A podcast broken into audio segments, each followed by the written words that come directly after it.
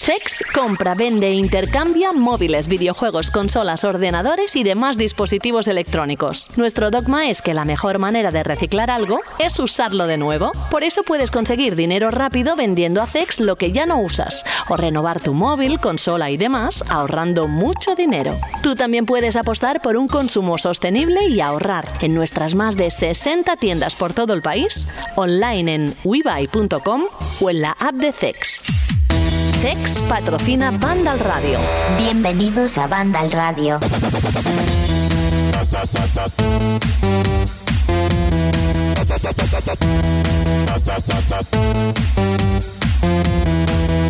Estáis diciendo, ¿y por qué no habla? ¿Y por qué no está diciendo nada? Pues no digo nada porque de vez en cuando la sintonía está bien escucharla desde el principio. ¿Quién sabe?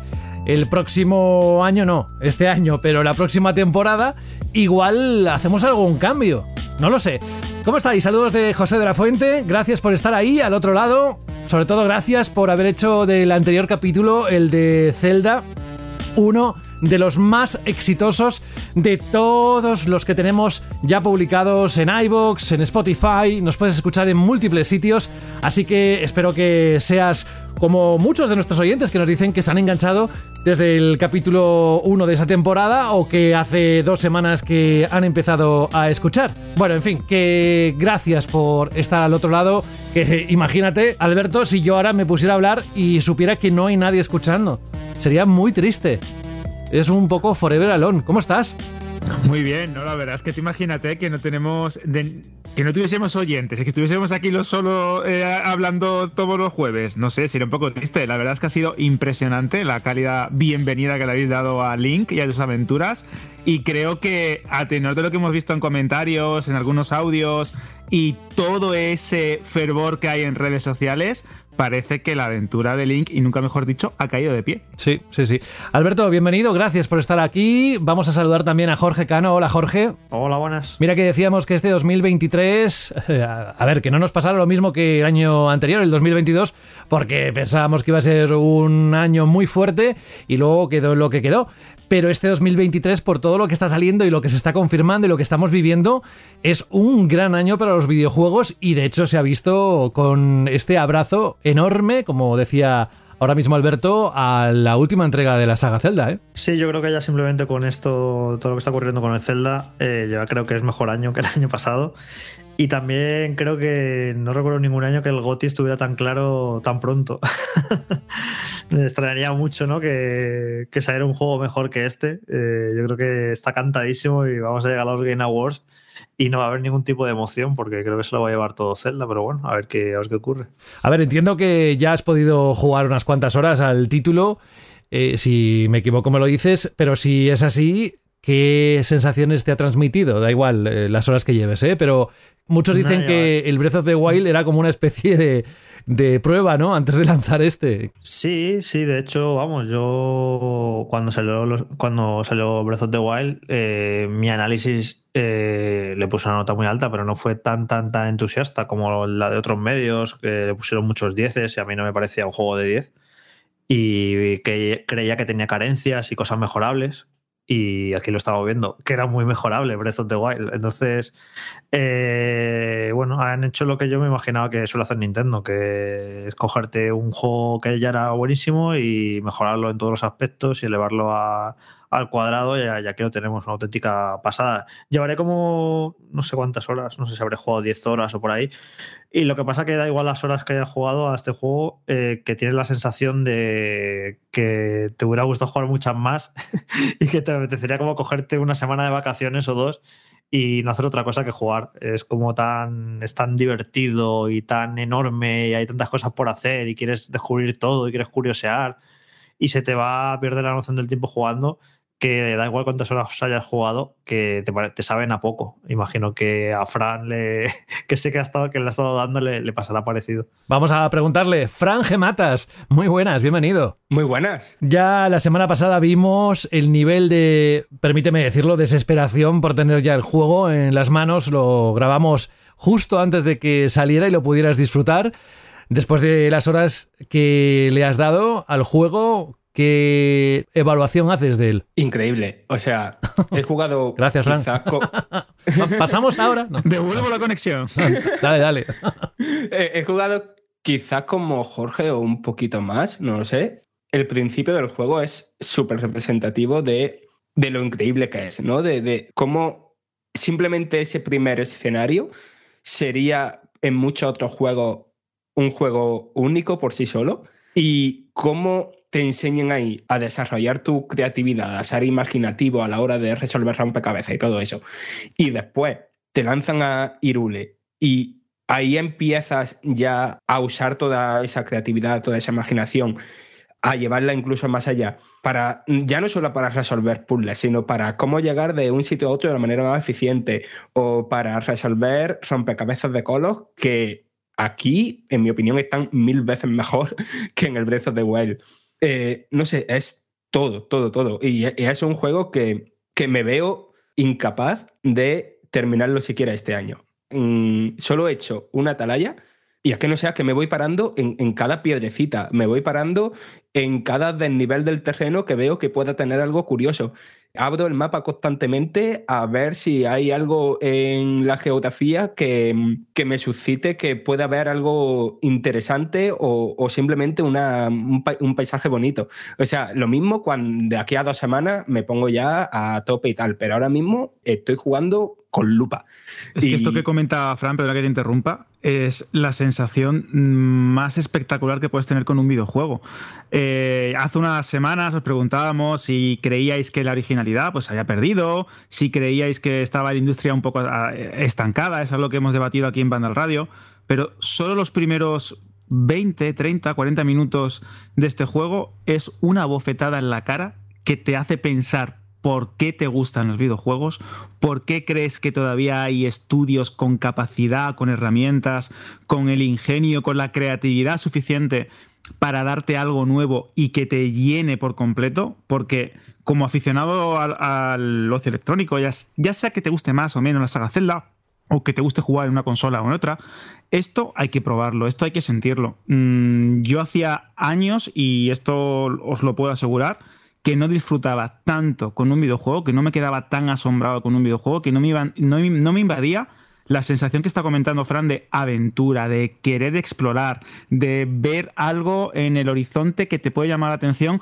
y adentrarte en él, o incluso cómo llegar a esa cima sin tener que escalar con todas las herramientas que te proporciona el juego a la hora de construir y de ser eh, original e innovador para eh, solventar, pues eso, accidentes geográficos, puzzles, santuarios, lo que sea y aparte le sumas una ambientación fabulosa, una historia que creo que está aquí mejor contada o que por lo menos me está resultando mucho más interesante que en Breath of the Wild y tienes una combinación impresionante. Hace muchísimo tiempo eh, recuerdo que eh, Jorge decía wow, hay un juego que me ha enganchado que era el Bloodborne, que estoy pensando en cómo matar a este enemigo, cómo explorar tal sitio cuando no estoy jugando. Bueno, pues eso me está pasando a mí con el Zelda. Estoy leyendo o estoy haciendo otra cosa y estoy pensando, bueno, me he hecho una partidita y hacer un par de santuarios o creo que tengo ya la solución para vencer a ese enemigo que me estaba costando tanto. Es una auténtica maravilla y todo lo que comentó Carlos, que podría parecer en un principio pues, a lo mejor muy exagerado o eh, muy dado a la hipérbole o lo que sea, es totalmente cierto, es un juego de los que marcan época y a partir de ahora creo que va a ser bastante difícil volver a la dura realidad. Una pregunta que lanzo que he escuchado, bueno, he escuchado y he leído también en los foros de Vandal estos últimos días. ¿Está la prensa más inclinada a perdonarle fallos a este Zelda Jorge eh, por gráficos, por alguna cosilla que tenga que a otros juegos que no se le ha perdonado ese apartado? Eh, bueno, es que si te ofrece tanto, por otro lado, tanta creatividad, tanta originalidad y te da un montón de cosas, le perdonas lo que sea. Yo prefiero mil veces un juego como este que eh, gráficamente puede que no sea gran cosa y técnicamente puede que esté limitado, pero que por el otro lado lo que verdaderamente importa, que es a la hora de jugar, creo que es una auténtica pasada. Que un juego que técnicamente sea impecable o que gráficamente sea increíble y que luego sea lo mismo de siempre, que llevan jugando 20 años. Así que, que no creo que, o sea, si se ha hecho la vista gorda, eh, se ha hecho por un motivo, no porque sea de Nintendo o lo que sea, sino porque, porque te está dando tanto Y para mí le pega un repaso a la gran mayoría de juegos que han salido en los últimos tiempos que te da igual que gráficamente no sea gran cosa ni técnicamente sea una maravilla. Que, ojo, también por otro lado, eso de técnicamente muy relativo porque es sorprendente lo pulido que está en cuanto a bugs y glitch y que eh, con todo el sistema este de físicas y todas las cosas que puedes hacer, que el juego no se rompa y que el juego funcione también, me parece milagroso más allá de los frames y demás. O sea que para mí eso también es importante, ese nivel de pulido, más allá de lo meramente visual o algún problema de frames, que también eso hay que valorarlo. Pero vamos, que si se está haciendo una vista gorda porque es tan apabullante en el resto de sentidos que mira, es que me da igual, que no sé. Y mira que yo era el que decía hace meses, ¿eh? que me da cosa como jugarlo en la Switch porque ya no da para más. Eh, tantos años después ya de su lanzamiento, jugar un juego con estos gráficos. Yo era el primero que tenía un montón de reticencia y fue ponerme a jugar y se me, se me pasaron todas. Vamos, me, da igual que, que, gráficamente no sea gran cosa, que eh, también es muy relativo, ¿no? Porque teniendo en cuenta el hardware de Switch, yo creo que hace lo que puede y hace bastante y luego artísticamente muy bonito. Así que no sé, no creo que haya vista ahora ni nada de eso. Simplemente que eso, que, es un juego que te da tanto que se te olvida esos problemillas. Yo firmo ahora mismo que todos los juegos se vean así de bonito. O sea, si el que, sea, ¿eh? aunque sea en la PlayStation 17, si cualquier juego se, el que sea, se va a ver así de bonito, porque a mí de técnicamente, o sea, mientras sea fluido, que me parece un juego fluido, y se pueda disfrutar y tal, me da igual la resolución, me da igual todo eso. Si es así de bonito, adelante. Me da igual lo demás. bueno, aquí puede haber gustos eh, y opiniones eh, diversas, es normal, cada uno valora dentro de los juegos algo que lo pone como prioridad y luego el resto, pero desde luego creo que estamos todos y todas de acuerdo en que este juego es uno de los grandes, ha salido hace nada, unos días, y es uno de los grandes que vamos a recordar durante muchos años y en su momento, recuerdo que hace unas semanas decíamos que iba a influenciar a la industria del videojuego de alguna de las maneras. A mí lo que me sorprende más y aquí vamos a saludar a Rubén Mercado. Muy buenas, Rubén. Hola. Muy buenas, ¿cómo estáis? A mí lo que me sorprende, Rubén, no sé si has podido jugar con lo ocupado que estás, pero es lo que ocupa en la consola. Es que está, no solo que tenga, no tenga bugs ni glitches, sino es que además el, archivo no es tan grande como cabe esperar para un mundo tan inmenso. Bueno, al final yo creo que aquí Nintendo creo que podría dar una masterclass a gran parte de la industria a no solo cómo hacer un buen título, sino cómo hacer un buen título acabado y sobre todo cómo optimizar los recursos para, una consola. También es verdad que si alguien conoce eh, mejor que nadie esa consola para la que va el juego es Nintendo, ¿no? Con lo que seguramente tenga más información que los demás, pero es que la diferencia es tan abismal en todo que, yo creo que es que Nintendo sabe lo que hacen y saben cómo tienen que hacerlo y por eso están donde están.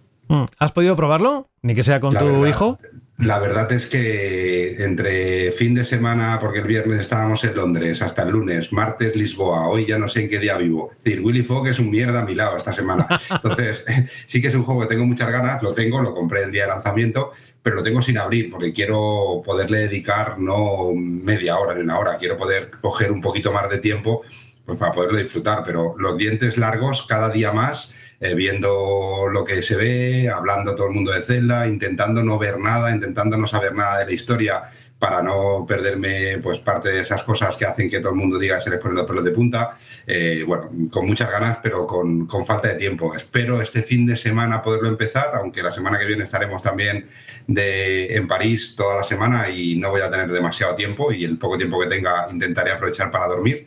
Eh, pero, pero sí, tengo muchas ganas, tengo muchas ganas de ver realmente y de no de ver, porque eso yo creo que ya con todo lo que se ha hecho se, sabe, sino de vivir y poder eh, disfrutar en mi propia piel de, todo lo que estoy leyendo, escuchando y, de números que estoy viendo de Zelda. Es alucinante. Sí, pues yo te voy a preguntar números eh, más locales. De hecho, hay una noticia. Hoy es uno de esos programas donde la actualidad ha querido ser la protagonista y tenemos unos cuantos titulares. De hecho, eh, como veis en la descripción, solo tenemos las impresiones de un juego, pero ya nos va bien porque dentro de unos días vamos a hablar de muchos juegos. No sabéis la ilusión que me hace, por ejemplo, que ya tengamos fecha para el showcase de PlayStation y dirás, ah, Sonyer. No, es que es una muy buena noticia, es como lo de Zelda, es una muy buena noticia. Eso sí, yo os aconsejo, porque lo he escuchado en varias ocasiones, aquí incluso, que os toméis vuestro tiempo, porque un juego así no sale todos los días. Ya sé que es una frase muy manida, pero es que es cierto. Si además vas a correr para estar un poco al día y tener conversaciones ¿no? con, con amigos y demás, yo creo que no merece la pena. Hay que disfrutarlo a fuego lento, cada uno que lo disfrute al ritmo que quiera, pero si dura todo el año, Fran, todo el año. Si dura el próximo, también. Pero lo habrás saboreado intensamente. Lo que sí que me gustaría es dedicar este programa, este es el eh, número 38 de la décima temporada, a César Rebolledo por su guía de este Tears of the Kingdom de Zelda que se está marcando en la página web y que está haciendo todo un furor, está causando furor eh, con su índice de misiones a historias, santuarios, armaduras, atalayas, etcétera, etcétera, a la altura de un juego así. Así que si alguien quiere sacarle todo el provecho al videojuego, Ahí tiene las famosas guías de Vandal donde César se está pegando un currazo tremendo. Así que va por ti, compañero. Son una, guía, un artículo con muchos links. Este, este chiste lo contó la semana pasada y nos hizo la misma gracia que ahora. Lo mismo que si nos pusieran puntas debajo de las uñas. Bueno, gracias, Fran, por el matiz. Yo, mm, nada, enseguida vamos a escuchar las noticias. Os vamos a poner al día de lo que ha ocurrido en los últimos días, que ha sido bastante. Pero antes, Vamos a decir hola a nuestro patrocinador. En lo profundo de tu cajón se escucha la voz de un triste móvil muerto de asco. ¿Qué será de mí ahora que nadie me quiere? Antes hacía fotos, veía TikToks, enviaba WhatsApps a lo loco. Aún tengo ganas de vivir. Sácame del cajón y llévame a Zex. Ese móvil merece una segunda vida. Llévalo a tu tienda Zex más cercana y te daremos el mejor precio por él. En tu cajón no vale nada, pero en Zex te lo cambiamos por dinero en efectivo. Trae tu móvil a Zex y consigue Pastuki de la buena. Tiendas por todo el país y también también online. Busca CEX. Banda al radio.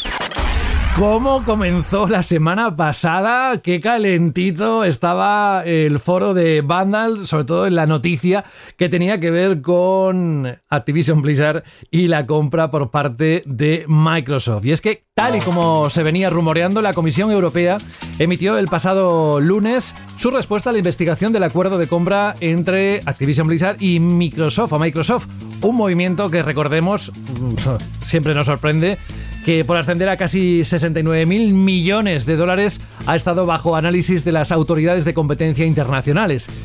Esta respuesta, la de la Comisión Europea, ha sido favorable. Los reguladores europeos consideran que la fusión no daña a la competencia. Uno de los principales objetivos de esta investigación era descubrir si la compra podría dañar a competidores como Sony, sobre todo por una posible exclusividad de la exitosa saga Call of Duty en consolas Xbox. Para la Comisión Europea, Microsoft no tendría ningún incentivo para negarse a distribuir los juegos de Activision a Sony, y que incluso aunque así fuera, si Microsoft decidiera retirar los juegos de Activision de PlayStation, esto lo dice, se puede leer en un texto recogido por la publicación de Verse. Esto no dañaría significativamente la competencia en el mercado de las consolas. Lo único en lo que sí creen desde Europa que este movimiento puede tener consecuencias negativas es en la distribución de videojuegos a través de los servicios en la nube, que fue precisamente lo que impidió que Reino Unido, a través de la CMA, diera luz verde al movimiento. La Comisión Europea considera que los acuerdos que Microsoft firmó con varias compañías de juego en la nube, por ejemplo como la japonesa Ubitus o la ucraniana Boosteroid, dan a entender que tampoco tampoco tiene intención de perjudicar el mercado en este sentido. ¿Cómo queda el tema? Pues ahora que Europa ha dado luz verde, Jorge, queda por saber el resultado de la investigación de la FTC estadounidense, que ya bloqueó la compra tiempo atrás, y si la apelación de Xbox a la decisión de la CMA consigue desbloquear el acuerdo, pues nada, eh, adelante todo, pero la verdad es que quedan bastantes dudas, ¿eh? Bueno, pero es un. En todo este culebro tan largo que ya a algunos nos está aburriendo bastante. Eh, este, que Europa haya aprobado la compra, yo creo que es uno de las eh, de los hitos más importantes ¿no? de todo esto, porque eh, ahora queda sobre todo, no sé si se sabe ya la fecha de lo que va a ocurrir con Estados Unidos, que eso ya va a ser muy definitorio ¿no? de lo que ocurra. De, es como el partido empate a uno y ahora a ver qué ocurre, ¿no? qué, qué pasa con Estados Unidos. Y no sé, es curioso si Estados Unidos da luz verde y según Europa también que ha dado luz verde, pues no sé, que no, no sé qué va a pasar con, Reino Unido, que no saquen ahí los juegos o yo qué sé, no sé lo que va a pasar, ¿no? Pero bueno, que, que en cualquier caso, después de la mala noticia y de lo mal que se lo tomó además Xbox con la propia Reino Unido, que hicieron declaraciones bastante duras, incluso amenazantes. A mí me sorprendió bastante ¿no? la manera en la que se lo tomaron y respondieron. Pues después de esa mala noticia, que además fue recibido como un, un palo para la estrategia de Xbox, luego encima a los pocos días sacan Redfall, que es un desastre, y era todo como noticias negativas alrededor de Xbox. Y yo creo que esto de que Europa haya dado luz verde, yo creo que cambia un poquito ¿no? la, la narrativa y el ánimo y a ver qué ocurre con lo de con lo de Estados Unidos, que eso sí que va a ser yo creo que muy importantísimo porque eh, a ver, eh, Reino Unido también es uno de los mercados más importantes del mundo, ojo, no es un país más, ¿eh? es un mercado importantísimo, pero claro, eh, lo de Estados Unidos ya es otra cosa y creo que sí que va a ser muy definitivo eh, en cuanto a eso, a lo que digan y lo que ocurra con Estados Unidos. Va a ser, va a ser vamos, el día que se produzca esa noticia va a estar interesante la cosa. Por dar un poquito de contexto, la decisión preliminar de Estados Unidos es, o sea, de la FTC, que es un organismo independiente, bla, bla, bla, bla, es bloquear el acuerdo. O sea, es eh, llevarlo a los tribunales y no pasar por ahí. Pero creo que la decisión de la Unión Europea, no, no que siente un precedente, ¿no? Porque lo que se apruebe en Europa no tiene por qué apro- aprobarse en Estados Unidos y viceversa, pero es un ejemplo, ¿no? De, que, de que esto puede salir de otra manera distinta a como ha pasado en Reino Unido. Y por otro lado, que lo de Reino Unido no es algo cerrado, escrito en piedra.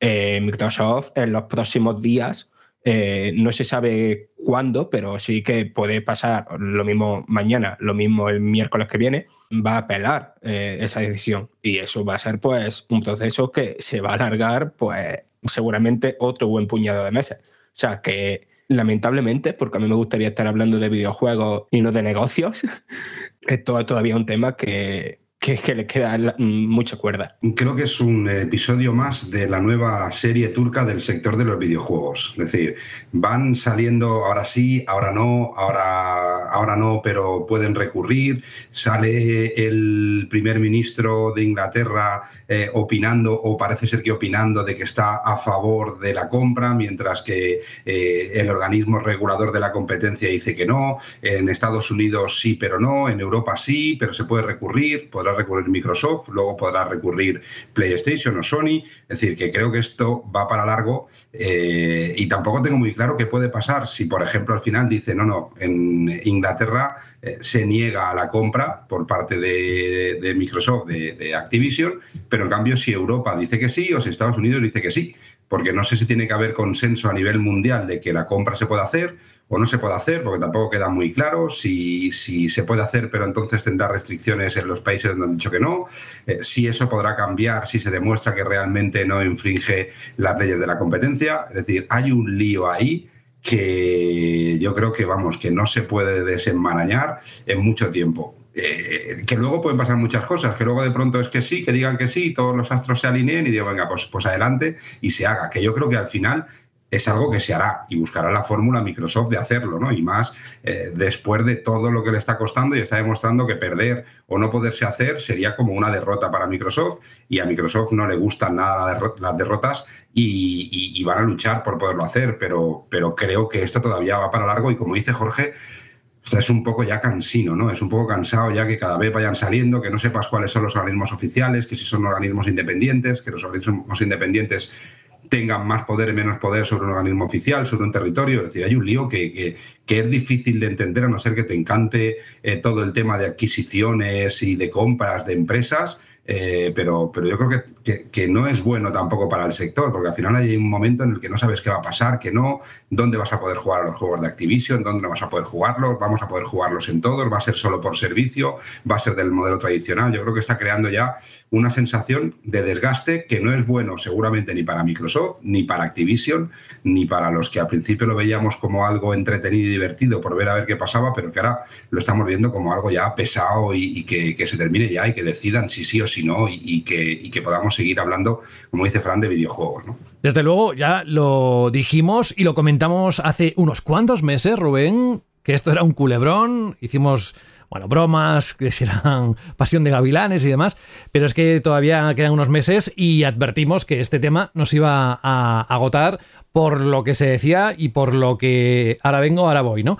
Pero lo más importante es que los jugadores salgan beneficiados, así que por eso está despertando tanto interés a ver qué va a ocurrir con sagas tan importantes como las que incluyen las siglas o los nombres de Activision Blizzard, que todos sabéis que es uno de los puntales en la historia de los videojuegos. Vamos a, con más noticias, estamos con Xbox, pero ya os dije hace un momento que, aparte de disfrutar de unos cuantos juegos de esos que son GOTY ya según salen, pues también tenemos anuncios y hay alguien que incluso aprovecha para decir que es casi como los teloneros de, su obra teatral. Me refiero a nuestro Tito Geoff, que ni más ni menos que ha dicho que el PlayStation Showcase que se va a poder disfrutar la próxima semana en la noche del miércoles pues que es una especie de punto de inicio del Summer Game Fest. Así lo ha dicho en Twitter y así nos hemos quedado con la cara, bueno, como el emoji, ¿no? Con las dos manos a los lados y la boca así bien amplia. Vamos con ese PlayStation Showcase porque a todos estoy convencido que nos hace ilusión. Sony Interactive Entertainment anunció en la tarde de ayer, miércoles, un PlayStation Showcase que, como decía, tendrá lugar el próximo 24 de mayo a las 10 hora peninsular española. El evento digital que se podrá seguir en los canales de YouTube y Twitch tendrá una duración de más de poco más de una hora y se centrará en juegos de PlayStation 5 y de PlayStation VR 2. Ojo, aquí en grande, en Vandal. Por supuesto, que daremos cobertura y realizaremos nuestra emisión a través de YouTube con comentarios en español de la forma habitual. Que quede claro, ¿eh? que una cita así no nos la vamos a perder y seguro que Saúl, hoy no está aquí con nosotros, va a estar ahí junto con más miembros del equipo. Bueno, pues Así PlayStation da, lo que decía antes, el pistoletazo de salida para los eventos de videojuegos veraniegos en un año en el que recordemos que no hay E3 el 8 de junio para que lo vayáis asimilando y refrescaros la memoria. El 8 de junio será la conferencia principal del Summer Game Fest. El 11 de junio tendrá lugar el Xbox Game Showcase y el Starfield Direct. Y el día después se celebrará el Ubisoft Forward. Entre medias habrá otras presentaciones como la habitual de Devolver Digital, etc. Insisto, la cobertura la vais a tener toda, toda, toda entera a través de la página web de Vandal y por supuesto nos haremos eco en la edición de Vandal Radio. Volviendo al comunicado de Sony, la compañía anticipa el anuncio y la presentación de juegos variados, ya que habrá títulos de desarrolladoras internas de PlayStation Studios, de editoras third party y también de creadores independientes. Habrá varios first party, ya que en el anuncio indican que tendremos varias nuevas creaciones de los equipos propios de Sony. Y aquí no sé si vamos a sacar la bola de cristal o vamos a, a pasarnos en lo que ha ido saliendo a lo largo de los últimos meses, Jorge. Pero yo creo, y lo decías tú, ¿eh? que cuando aparece la palabra showcase, ojo, que puede ser palabras mayores. ¿Qué te, merece todo este anuncio? ¿Qué sensaciones tienes de que vamos a ver el próximo 24? Bueno, eh, la semana que viene el programa va a estar en gran parte dedicado, evidentemente, a comentar todo lo que ocurre en este evento, que se promete ser muy importante. Y más allá de este Spider-Man 2, que sale a final de año, pues hay bastantes incógnitas, ¿no? De los futuros juegos de PlayStation, de qué están haciendo cada estudio ahora mismo, si lo van a poder mostrar o no, si vamos a ver el nuevo juego de Naughty Dog, si van a anunciar ese rumoreado remake de Metal Gear Solid 3. Hay muchas cosas que, que pueda haber y, puede estar bastante, bastante bien. Yo creo que va a dar mucho que hablar la, la semana que viene. Así que nada, ya comentaremos todo lo que ocurra, pero vamos, la expectación, las expectativas van a ser enormes porque es eso, eh, ahora mismo, eh, en los próximos meses, más allá de Spider-Man 2, pues hay muchas incógnitas, ¿no? De cuáles van a ser los juegos que, los grandes juegos que van a llegar a, PlayStation 5 y el año que viene y demás. Y se supone que este evento pues va a dar un poco de luz a todas esas incógnitas. Por cierto, el resumen este que has hecho de eventos, de no hay E3, pero hay un montón de eventos, como imaginábamos. También en las últimas horas se ha confirmado el PC Gaming Show, que va a ser el domingo 11, como ya es tradición, eh, va a ser después de la conferencia de Xbox, a las 10 de la noche. Así que la conferencia de Xbox va a ser a las 7, durará, imagino, hora y media aproximadamente, dos horas.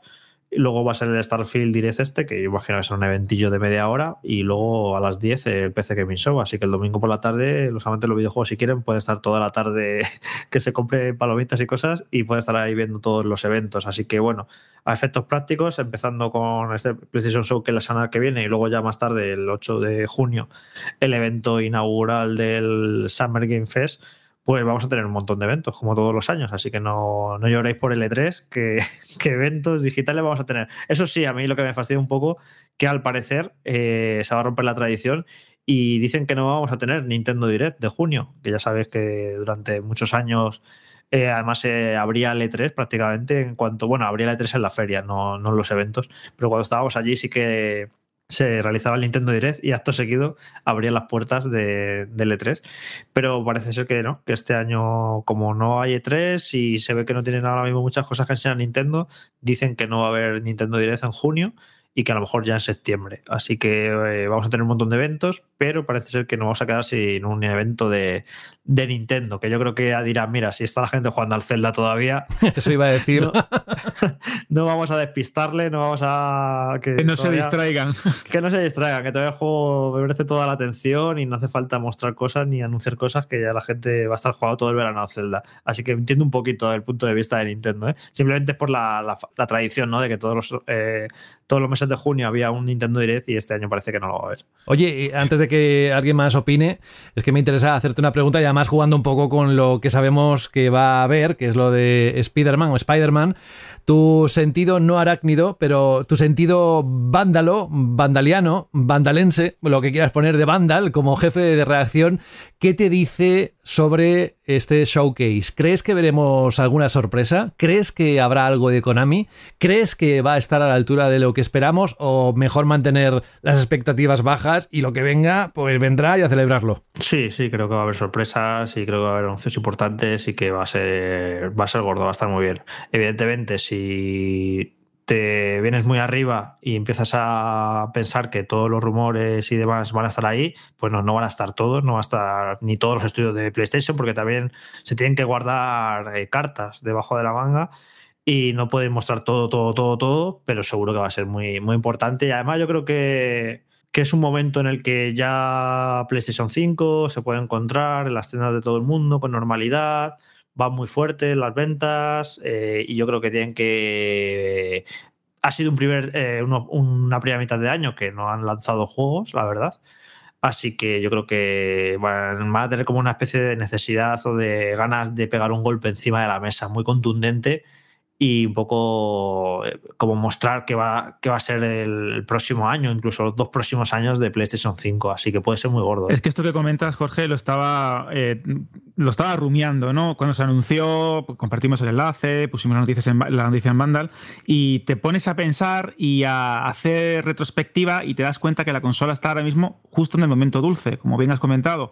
Hay unidades en las tiendas, Estamos hablando de que los grandes juegos, la gran mayoría de los que se anunciaron durante los primeros meses de PS5 ya están en las tiendas, se han jugado o ya se han podido disfrutar y ahora viene el momento crucial, esa mitad, entre muchas comillas, eh, de la vida comercial de la máquina, con rumores de que si nueva revisión, que si versiones más económicas, que si PS5 Slim, etcétera, etcétera. Y ahora es el momento de los juegos, ahora es el momento de demostrar que tienes una consola que se vende pues como pan caliente, que tienes títulos muy, muy, muy importantes como ese Final Fantasy XVI que está aquí a la, a la vuelta de la esquina, que a buen seguro tendrá también su presencia en el showcase. Tienes ese Marvel Spider-Man 2, que es uno de los juegos más esperados por cualquier aficionado a los, a los juegos y aficionado a Marvel, y que tenemos el antecedente de la primera parte que vendió lo que no está en los escritos y que se convirtió en uno de los grandes juegos de, PlayStation en, en, la, en anterior consola de Sony. Y aparte, tienes ahí una serie de estudios, Bungie, Ben Studios, que estaban diciendo que estaban deseando justo hoy eh, demostrar y mostrar su nuevo videojuego. Tenemos ese título o ese juego multijugador eh, de The Last of Us que ahora con todo ese eh, arrastre que, eh, que, produce la serie de Pedro Pascal y Bella Ramsey, que creo que también tiene su momento para poder anunciarse. es que hay un montón de cosas. También tienes un hardware recién lanzado al mercado, como puede ser las PSVR 2, que también necesitan juegos y necesitan combustible para justificar esa inversión de la que hablábamos hace unos, unos, cuantos programas, que la gente pues necesita juegos para alimentar esa máquina que tienen tan potente, ¿no? En cuanto a realidad virtual.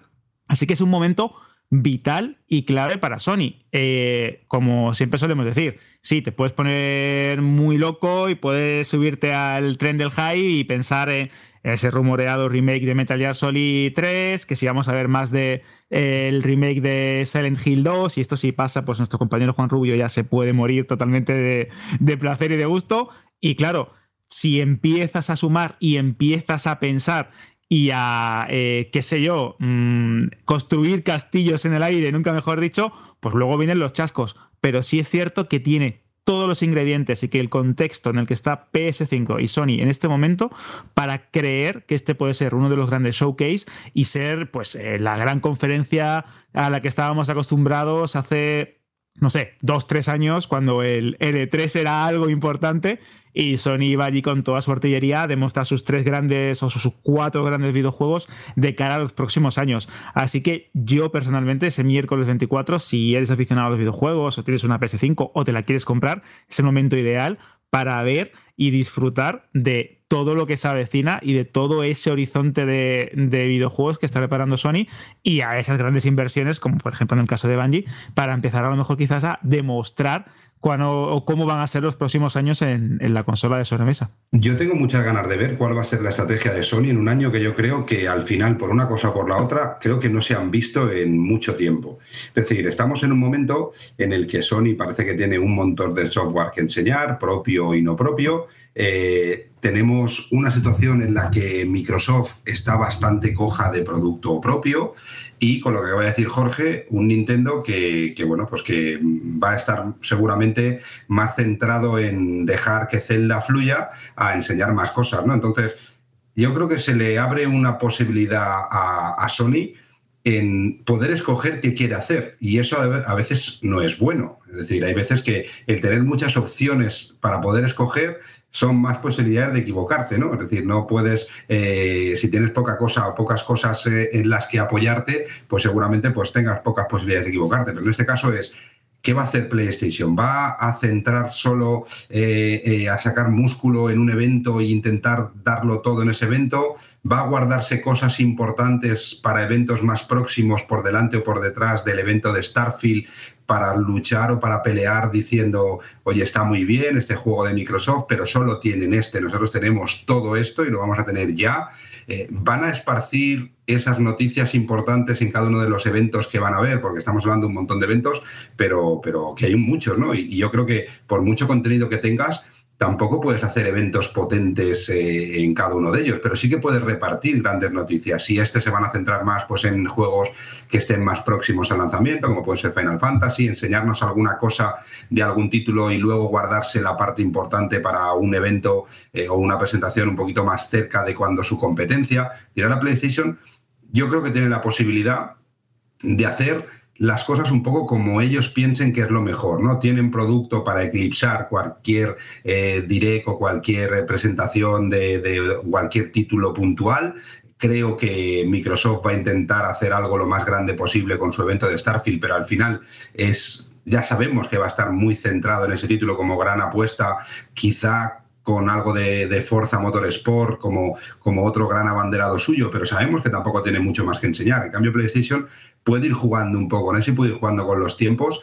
Y yo creo que es una situación en la que no se va a encontrar en mucho tiempo, ya, te, ya os digo, con un Nintendo fuera de sí por las enormes ventas que ha tenido y que seguirá teniendo de Zelda, y seguramente con poco título potente, potente, potente para enseñar. Entonces, a lo mejor se pueden guardar, gracias a Zelda, se pueden guardar este Nintendo Direct de junio y no pasa absolutamente nada.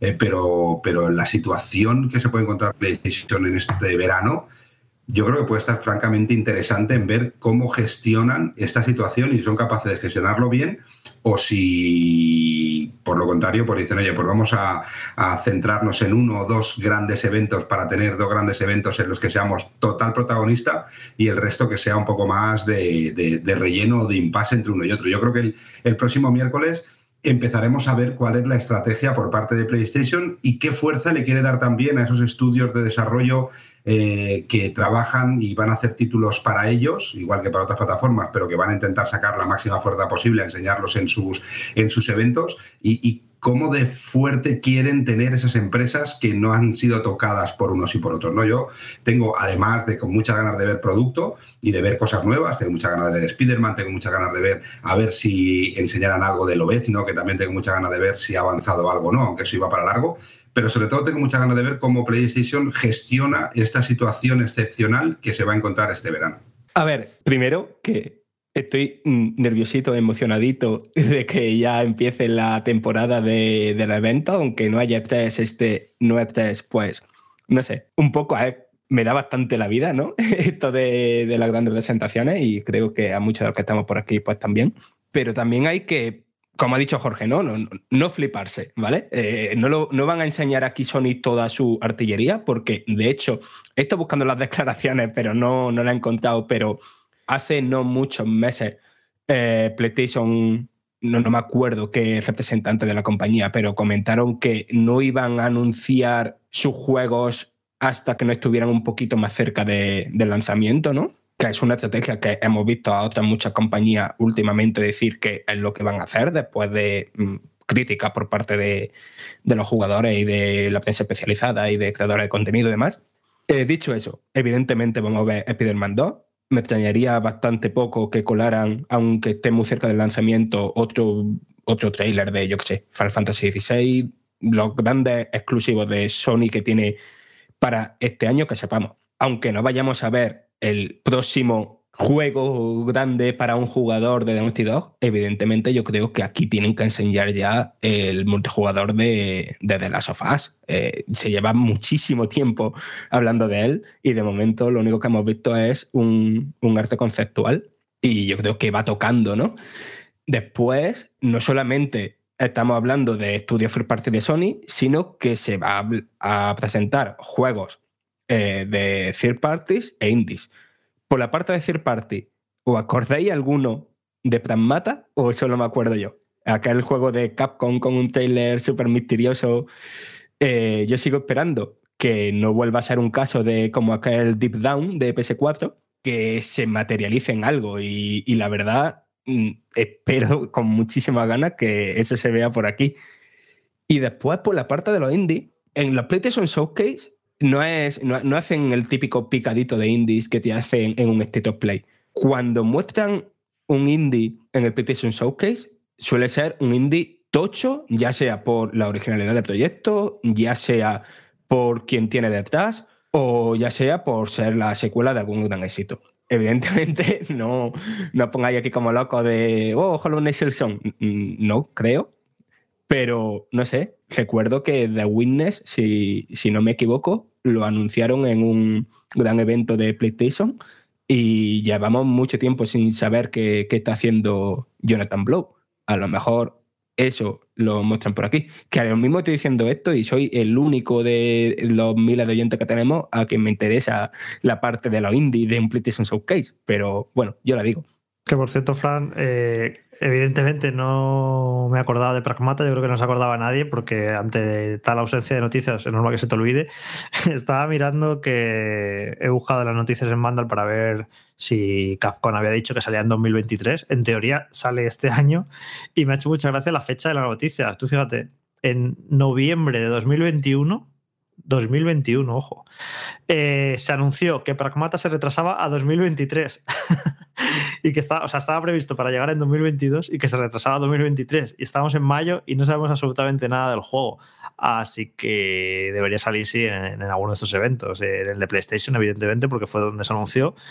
Y esto me ha hecho eh, recordar que también otro juego que se nos olvida que está anunciado es Dragon's Dogma 2 que se anunció y nunca más y no se ha vuelto a ver nada, ni a saber nada, ni se ha mostrado ni nada. Evidentemente también tiene que reaparecer en estos eventos. A lo mejor eh, Capcom reparte los caramelitos y le da a el Dragon Dogma 2 en el evento de Xbox. Es algo muy probable, ¿eh? pero sin duda vamos en este evento de PlayStation de la semana que viene, eh, seguro, seguro que vamos a ver eh, o eh, Pragmata o Dragon Dogma 2, pero que además Capcom tiene muy buena relación con, con, PlayStation, así que sí, sí, seguro que veremos uno de esos dos juegos o los dos. Las otras dos cositas son, por un lado, todos esos juegos sin nombre que desde que se lanzó PlayStation 5, estos acuerdos que ha estado firmando con estudios de con Javen, el estudio de J. Raymond, que si no recuerdo mal lo acabaron comprando, eh, corregidme si me equivoco, con Deviation, con, no sé, con un mogollón de estudios o nuevos o, o veteranos, pero que estaban creciendo para hacer propuestas originales para PlayStation, sobre todo en el espacio multijugador. De eso, de las primeras noticias de este tipo hace ya un par de años, lo mismo va siendo hora de ver algo más. Y lo otro es eh, el tema de PlayStation VR 2. Yo creo que en este evento o tiene que salir ya uno de los grandes estudios de Sony, de, no sé, un Santa Mónica, un Naughty Dog, un Bend Studio, un Sucker Punch, lo que sea, de los grandes nombres de, de la marca, y decir, estamos haciendo este juego que os acaba de volar la cabeza para PlayStation VR 2. Porque creo que es la única manera de hacer que el casco de realidad virtual pues se convierta en, un éxito, ¿no? Y, en un, y no en un algo de nicho. Bueno, ¿te imaginas, Fran? Mm. Perdona, Jorge, ¿te imaginas que eh, sea London Studios que estaban haciendo un juego de fantasía ambientado en Londres? Así que tenía muy buena pinta, que de hecho me recordaba los eh, concept arts, me recordaba mucho a incluso algunas expansiones de Magic, ¿no? Donde ves eh, ciudades modernas, pero con dragones y con fantasía. Un juego así de, estos, de este estudio que precisamente tiene una gran experiencia de realidad virtual, ya no solo con PlayStation VR World, sino también creo que eran Blood and Truth, habían hecho sus pinitos con el y todas estas cosas, creo que son ideales para lo que dices, un juego importante, grande para realidad virtual y dedicar pues a lo mejor los otros estudios con más renombres pues para hacer las típicas entre comillas experiencias o videojuegos pues más tradicionales para tener siempre el calendario eh, vinculando triples A de grandes sagas o originales y aparte pues un estudio con, pues, bastante dedicación y con bastante historial pues para la realidad virtual de, ese hardware que repito necesitas videojuegos claro. No yo me acabo de acabo de pensar que claro que hay gente que dirá sí cómo va a invertir eh, PlayStation muchísimo dinero dinero en una superproducción de sus grandes estudios eh, en PlayStation VR 2 eh, si las ventas de momento no parece que estén siendo espectaculares, pero hay un factor que se me había olvidado diferencial respecto a las primeras PlayStation VR, que como ahora Sony saca sus juegos en PC, mm, pueden decir, bueno, aunque las ventas de PlayStation VR 2 no sean espectaculares, a las malas lo sacamos dentro de dos años en PC que sí que hay mucha VR y lo amortizan un poquito el desarrollo. Así que a lo mejor ahí eso puede abrir la puerta a que sí que se atrevan a que sus estudios hagan juegos importantes en realidad virtual, porque ya no solo los van a amortizar en PlayStation VR 2, sino que luego más adelante los sacan en PC y en PC hay bastante mercado de VR, así que ahí podemos ver una pista de que quizás sí que se animen a, hacer grandes juegos que la verdad en las primeras PlayStation VR sus estudios más punteros no, no vimos nada de ellos. Hay otra cosita que han mencionado, Jorge. Eh, yo creo que uno o dos anuncios en el PlayStation Showcase de, juegos de, exclusivos de Sony de ports para PC, mm, creo que, vamos a ver. O sea, porque lo llevan haciendo en los últimos eventos, vaya.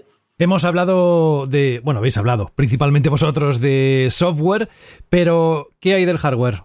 ¿Podría haber alguna sorpresa al respecto? ¿La portátil, yo qué sé, eh, la Slim, la Pro, Jorge? ¿O nada de nada? Pues sí, hay tanto cacharrito como has mencionado que se está rumoreando, que se sospecha que puede. Además, este evento ya han dicho que va a ser largo, va a ser un evento de una hora. Hay espacio, hay tiempo para todo, ¿no? Así que sí, quizá a lo mejor vemos ahí por ahí algún tipo de nuevo hardware, porque es eso, hay, hay un montón de hardware sospechoso, no sé cuál va a llegar antes de todos los que se dicen, pero el momento de anunciarlo debería ser ahora, si va a llegar el otoño. Así que sí, sí, yo creo que algo de hardware vamos a ver. Wow. Espérate que no veamos varios incluso, no sé. Que... Calla, calla. Sí, sí. Que se va a hacer muy largo. ¿Cómo te gustan los cacharritos? Mucho, mucho. es que me, me, gusta cómo te ilusiona, ¿eh? es decirte algo hardware y ya estás, te encanta, ¿eh? Cómo te gusta sí, tener cacharritos. Sale el niño que hay dentro de mí. Bueno, pues vamos a dejar el showcase. Desde luego tenéis una cita ineludible primero a través de la página web de Vandal durante los próximos días, porque si van saliendo noticias al respecto, pues las iremos cubriendo. Luego, cuando hagamos la retransmisión el mismo día, un poquito antes del showcase, recordemos, será a las 10 de la noche del miércoles 24 de mayo, vamos, el miércoles de la próxima semana, y luego al día siguiente vais a tener porque no lo vamos a retrasar. Estábamos valorando retrasarlo si se al final se anunciaba un jueves, pues ya sabéis que grabamos el viernes, pero no, vais a tener el viernes calentito, calentito, recién horneado el programa número 39 donde evidentemente, iremos a por todas las novedades, debatiremos sobre qué nos parecen, etcétera, etcétera. Ya sabéis cómo funciona esto si nos seguís habitualmente. Nos vamos a una parte que ha sorprendido mucho y que también ha ocupado una parte, una, un trozo de nuestra entrada y es Zelda, el The Legend of Zelda, el Tears of the Kingdom y las ventas que han generado en todo el mundo. Ha roto, es que el ha roto varios récords en Europa tras su estreno en Nintendo Switch el pasado viernes 12 de mayo. Además, la aventura de mundo abierto que lleva Link a redescubrir Irule, a explorar las Islas Celestes y más allá, ha colocado más de 10 millones de unidades en todo el mundo durante sus tres primeros días. Luego Rubén nos va a dar una actualización de lo que ha ocurrido aquí en España.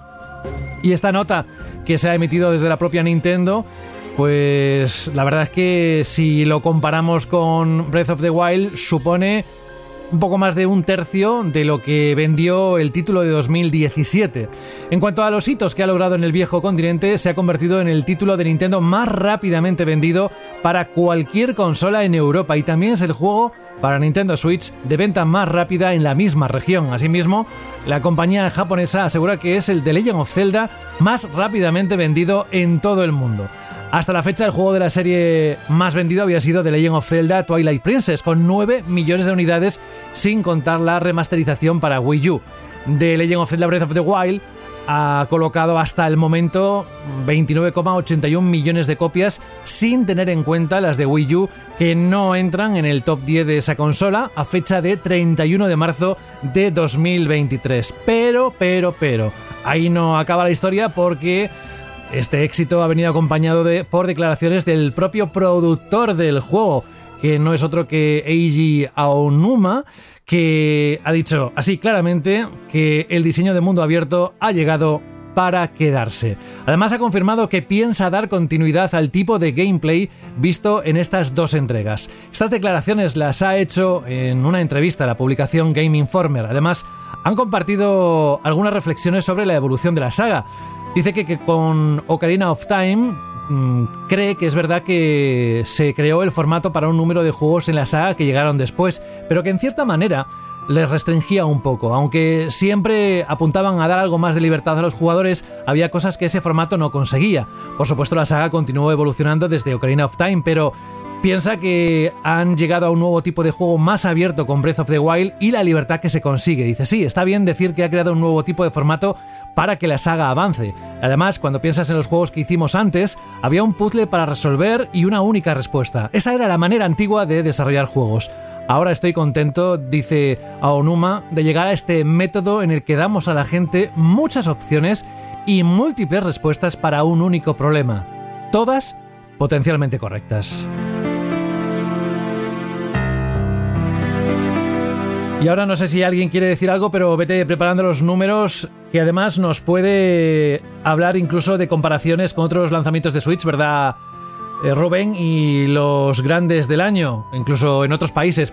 Bueno, si quieres, empezamos por ti. Y luego, si alguien quiere comentar algo de todo esto, pero estaría bien que, tuviéramos lo que tú tienes ahí para contarnos. Bueno, pues sí, tenemos algo de cifras. Eh, también hay que decir que yo me he quedado un poco, eh, un poco así como con falta de algo, ¿eh? porque eh, estamos hablando todos aquí de lo brutalidad que es este juego, todo el mundo habla del juego en redes sociales, entre amigos, cualquier conversación que salga entre amigos frikis o amigos jugones está Zelda por medio, incluso hemos tenido conversaciones con gente que seguramente no jueguen a videojuegos si no quieran o que no quieran jugarlo, que no sigan seguidores, pero que a nosotros nos mola tanto pues que en casa en muchas ocasiones sea Alberto cierto, y yo con mi mujer también, seguro de todos vosotros, eh, que, que- que hablamos de esto, ¿no? Pero eh, eh, las cifras, aquí tenemos cifras oficiales, en un principio dije la semana pasada que, que intentaría tenerlas y, justo han caído hace muy poquito en mis manos y, hay que tomarlas con cierto matiz. Las, las cifras oficiales dicen que Zelda eh, ah, vendió en sus primeros tres días de venta en España 171.150 unidades, de las que 12.000 fueron de la edición coleccionista. Eh, hay que decir también que normalmente las cifras oficiales no controlan el 100% de las ventas en España. Es decir, eh, pensar que estas cifras oficiales son informaciones de lo que se llaman ventas por caja. Es decir, los clientes, eh, Carrefour, Game, eh, MediaMark, eh, FNAC, todos estos clientes informan de las ventas a una asesoría que hace ese conteo y es una, es una empresa que se encarga de eso de hace muchísimos años, pero siempre hay muchos clientes que quedan fuera. Claro, normalmente no son importantes o no pueden cambiar mucho ¿no? la cifra total de un título, pero en un juego como Zelda tan especial en el que en principio ese, ese 15% que no queda auditado, que no queda contado, es una parte muy, muy importante, es decir, no quedan auditados mayoristas, pequeñas tiendas, algunos pequeños clientes, pero aquí sí que hemos visto porque hay muchos mayoristas que, eh, alucinaban con la cantidad de celdas que estaban vendiendo a las tiendas, muchísimo más que cualquier otro título, con lo que más o menos las cifras reales, reales España, estaríamos hablando de unas 200.000 unidades de copias o unidades físicas vendidos en el mercado español. Pero como siempre hablamos de, de, cifras oficiales, cuando hablamos en los artículos o aquí, porque casi casi es el 100% de lo que se vende, lo vamos a comparar con cifras oficiales de otros lanzamientos. Y Zelda, aunque parezca mentira, no ha sido el lanzamiento de Switch más potente aquí en España, ya que ha vendido algo menos que Pokémon Escarlata y Púrpura, que vendió 191.600 unidades en su primera semana, es decir, que ha quedado a 20.000 unidades de las unidades que vendió Pokémon Escarlata y Púrpura. Sí que es verdad que un juego que salió en noviembre, con la fuerza de Pokémon y con la particularidad de que eh, muchas veces esas ventas eh, se tendrían que restar porque es una única persona quien compra dos unidades porque quiere tener los dos, ¿no? Pero bueno, pero en cifras hay que comprarlo así. El otro título que también salió muy muy bien últimamente para Nintendo Switch fue Pokémon Leyendas de Arceus, que también fue uno de los títulos que, que más vendieron durante el primer semestre del 2022, con 138.350, con lo que Zelda está por encima. Y si ya lo comparamos con otros títulos potentes que están siempre dentro del top 10 de ventas, como pueden ser, por ejemplo, Nintendo Switch Sport, la diferencia es brutal porque vendió 21.000, o Kirby La Tierra Olvidada, que vendió 23.000. ¿eh? Es decir, un título como Kirby que dijimos que había salido muy bien en su primera semana, está en, regional preferente comparando con las cifras de, Zelda. Y si lo comparamos con juegos de otras plataformas importantes que han salido este año, pues también las diferencias son brutales. ¿no? Hablamos de la diferencia con Hogwarts Legacy de PlayStation 5, que vendió 31.300 en su primera semana y está años luz, más de 140.000 unidades más este nuevo Zelda. Resident Evil 4 Remake para Play 5, 16.150 o Metroid Prime Remastered para Nintendo Switch que vendió 11.400 unidades, con lo que la, la cifra es, es, brutal. Esto mismo que ha pasado en España también ha pasado en Inglaterra. En Inglaterra, eh, Zelda ha vendido 208.000 unidades en su primera semana. En cambio, Pokémon Escarlata y Púrpura vendió 235.000. Pero no en todos los territorios ha pasado lo mismo, porque en Francia ha sido una verdadera locura. Vimos incluso un artículo en Le Figaro que, hablaba de, las primeras estimaciones y las cifras son que mientras que Pokémon Escarlata y Púrpura vendió 360.000 unidades en Francia, The Legend of Zelda ha vendido 500.000 unidades en Francia, que es una verdadera barbaridad, ¿no? Es decir, que las cifras son, son brutales y eso arrastra porque hemos visto ventas de otros títulos de Nintendo Switch en la misma semana, arrastra a que se vendan muchas más consolas, que por eh, creo que cuarta semana seguida Nintendo Switch es la más vendida, con 11.000 consolas vendidas. Es decir, que el, el efecto Zelda no solo es la venta de ese juego, sino es todo lo que arrastra por detrás en venta de software para Nintendo Switch y en ampliar el parque instalado y hacer pues que los próximos títulos de Nintendo o incluso títulos que estarán en el mercado pues tengan una segunda vida gracias a la cantidad de consolas que se han vendido, eso sí, cuando Zelda y las horas de juego que nos piden pues nos lo permitan. Si quieres dos, dos apuntes, ¿vale? En todos los países que has mencionado, especialmente Francia, una locura, pero es que yo creo que, que lo de Japón es muy, muy loco. Quiero decir, eh, en su semana de estreno, solo en formato físico, ha vendido 1.119.000 unidades, ¿vale? Que dice que la cosa es contextualizar ese número. Que en el estreno ha vendido más de la mitad de todas las ventas que lleva Breath of the Wild desde que salió. Que Breath of the Wild ha vendido en Japón 2.182.000 y, o sea, cae más de la mitad. Y después que sean 10 millones de unidades en todo el mundo en tres días, eh, supone que el juego está, si no, si no lo ha superado ya en estos días que han pasado, a nada de meterse entre los 10 juegos más vendidos de Nintendo Switch en todo el mundo. El décimo es Ring Adventure, con 15 millones, con, sí, con unos 15 millones de unidades. Quiero decir que un juego en tres días, mm, no sé, que, a que seguramente en el, siguiente informe financiero de Nintendo eh, lo veamos ya no solamente colocado en el, en el top 10 de los más vendidos, sino probablemente entre los primeros puestos. Sí, yo quería reflexionar sobre el hecho de que ahora eh, Zelda, que es una saga que, fijaos, lleva con nosotros desde los años 80 y que ha sido siempre muy prestigiosa en cuanto a la calidad de los subtítulos, en cuanto a la pasión de los fans, como yo, que amamos esta saga y que creo y que a muchos nos parece la mejor de la historia de los videojuegos.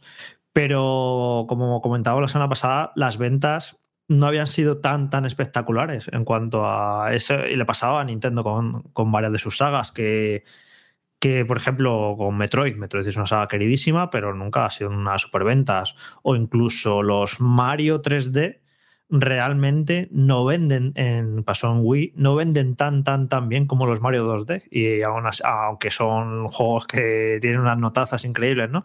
Pero ahora sí que Zelda ha dado el salto ya definitivamente de, vale, ya es una de las sagas más populares de la industria de los videojuegos, este salto ha venido por Breath of the Wild, y ha sido eh, con la llegada del mundo abierto.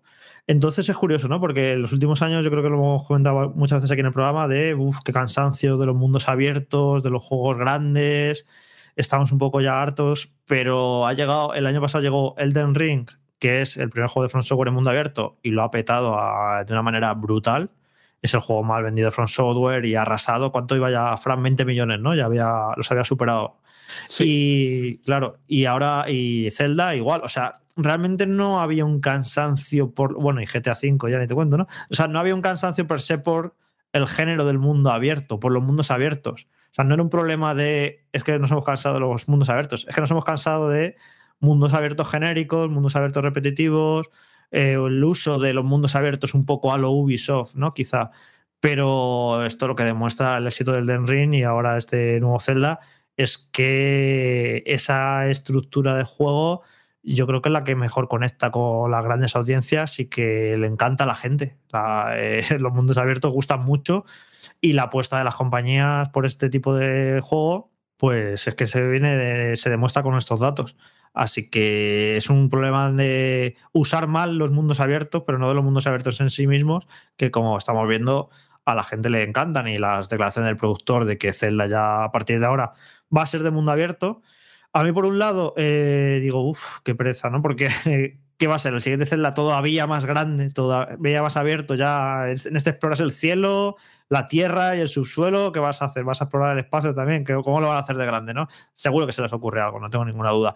Pero a mí me gustaría que alternaran eh, este tipo de nuevas entregas de Zelda, el avance en la saga, con otros más clásicos. Y yo creo que habría espacio para ello, eh, porque claro, hasta el próximo Zelda, pues imaginaos el tiempo que ha pasado, ¿no? Han pasado seis años desde Breath of the Wild, pues a lo mejor tienen que pasar otros cinco o seis para el siguiente Zelda. Pero entre medias, dentro de dos, tres años, estaría bien un Zelda más tradicional y más recogidito y con su estructura clásica y sus mazmorras.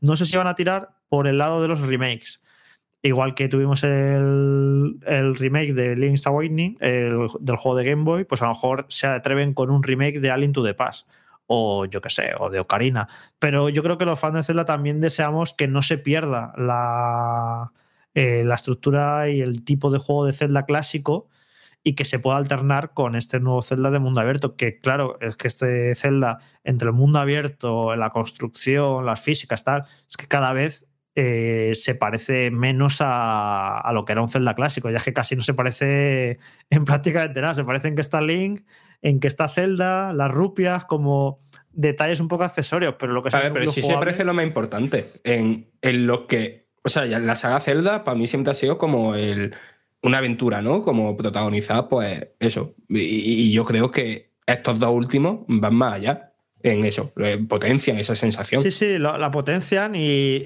y, de hecho cuando se declaraciones que hicieron respecto a la creación de Breath of the Wild era un poco volver al origen de la saga, porque si tú juegas el primer Zelda, eh, el, och- el 86, te soltaban ahí sin ningún tipo de indicación, no sabías para dónde ir, podías hacer las mazmorras en, en distinto orden, era la aventura total en cuanto a no darte explicaciones, soltarte en un mundo abierto, que en el 86 eso era un mundo abierto, y sí, era un poco volver a los orígenes y un poco a la esencia y un poco lo que quiso hacer Miyamoto con el primer Zelda, pues eh, claro, pero llevado a, a la tecnología actual.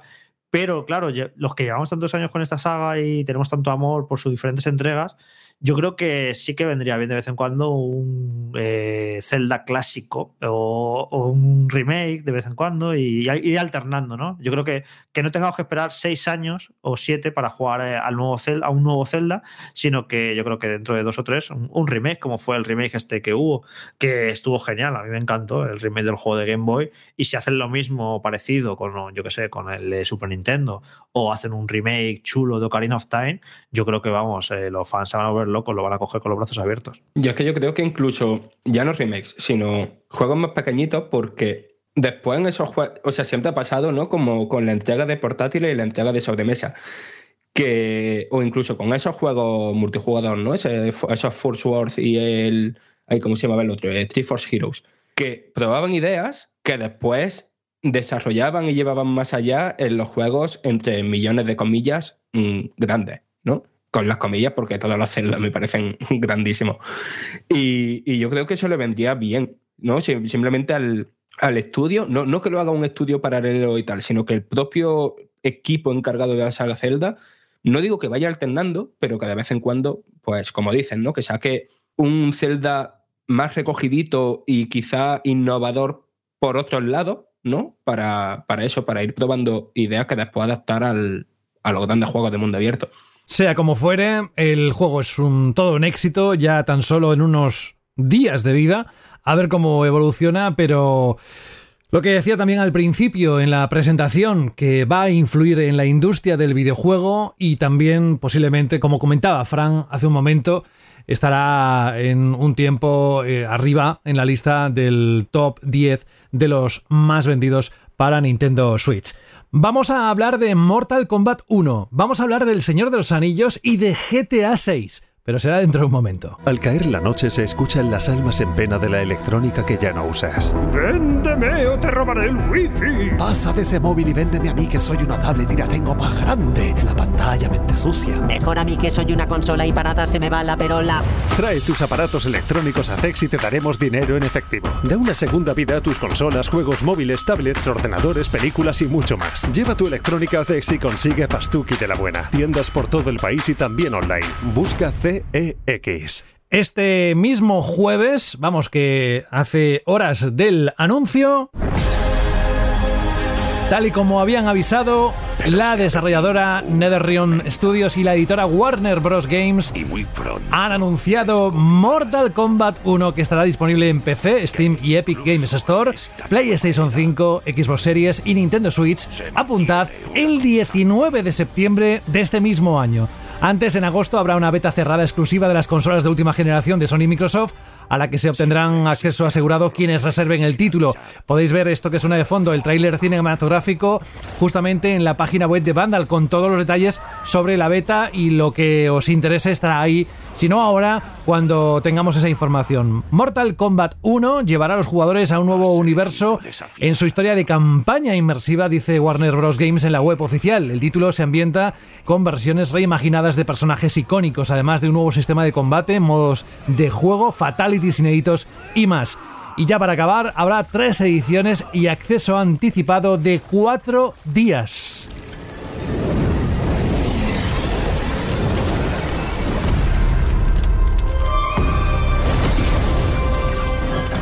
Alberto, ¿valoraciones? Pues que vuelva una saga de lucha con tanta solera, con tanta experiencia y con tanto detrás como Mortal Kombat, pues eh, es muy interesante.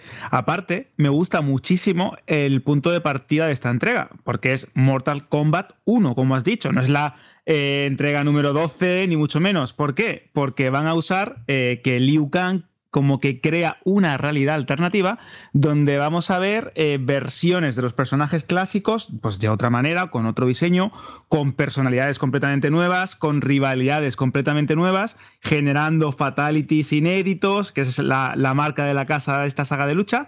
¿Y esto qué significa? Pues que vamos a tener una entrega con todo el sabor de las entregas originales de, en cuanto a lucha, en cuanto a brutalidad, en cuanto a plantel de personajes, pero con un toque nuevo. Y ahora que estamos en el mundo de los multiversos, ¿no? Que toda compañía, toda, todo estudio, toda película quiere tener su propia realidad alternativa con los personajes que todos conocemos, creo que es bastante interesante.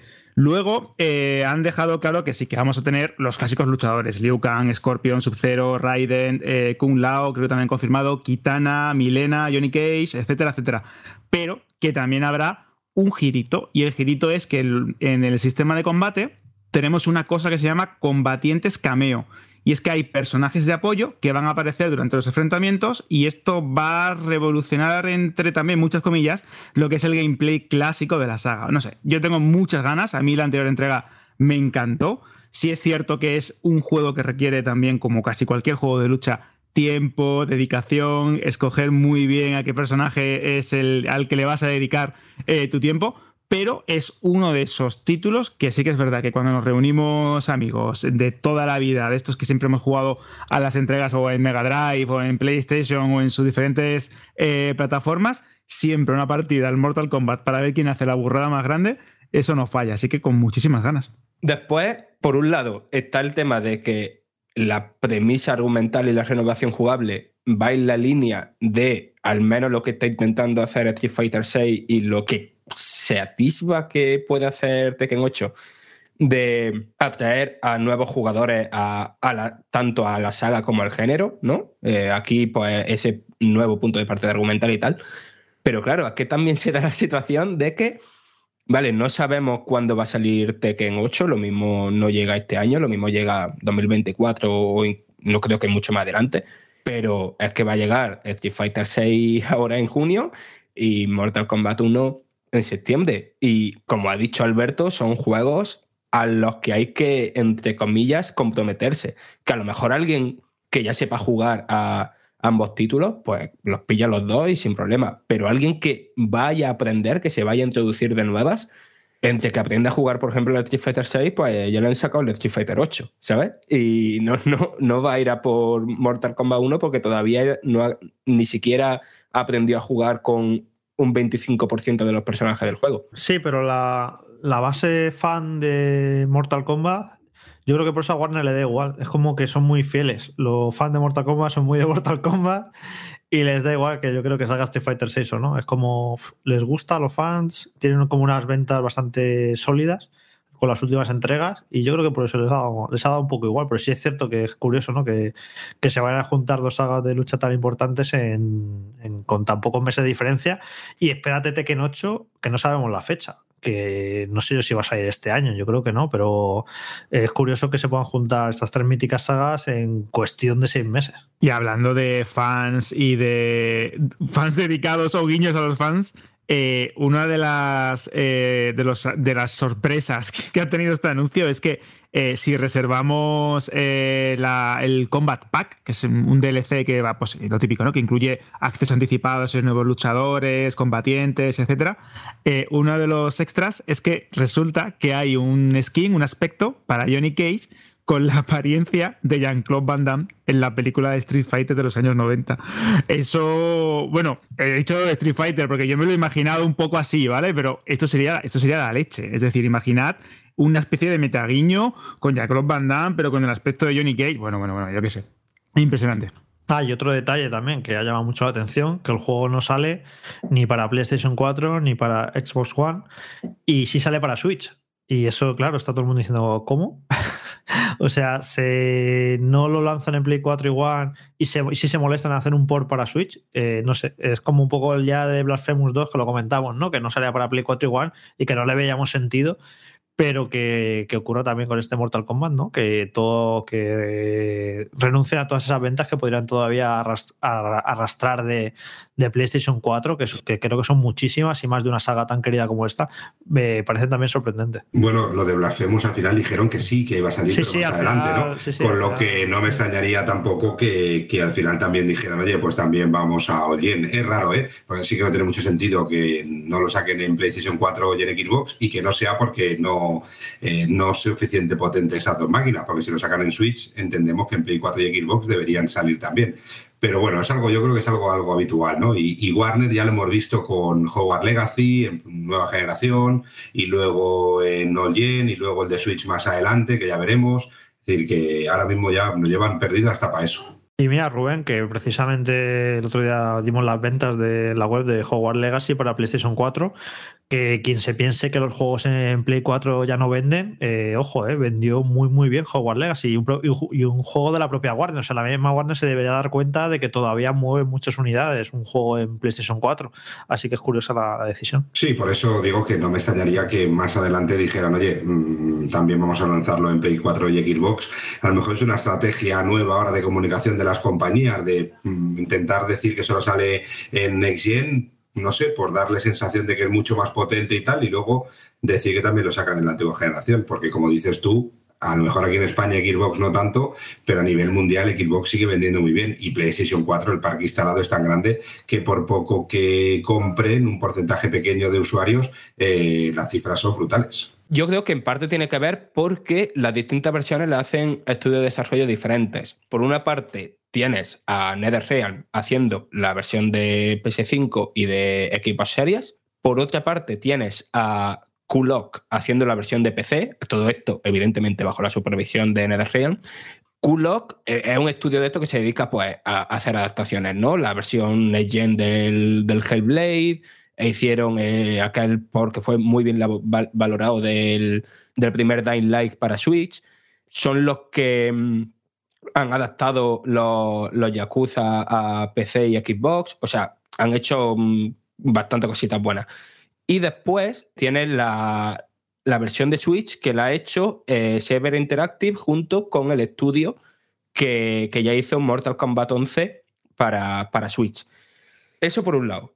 Y por otro lado, es que sí, creo que juegos eh, que son fenómenos, ¿no? Como Hogwarts Legacy, eh, o como un FIFA, o como estos grandes juegos que, durante semanas eh, solo se habla de ellos.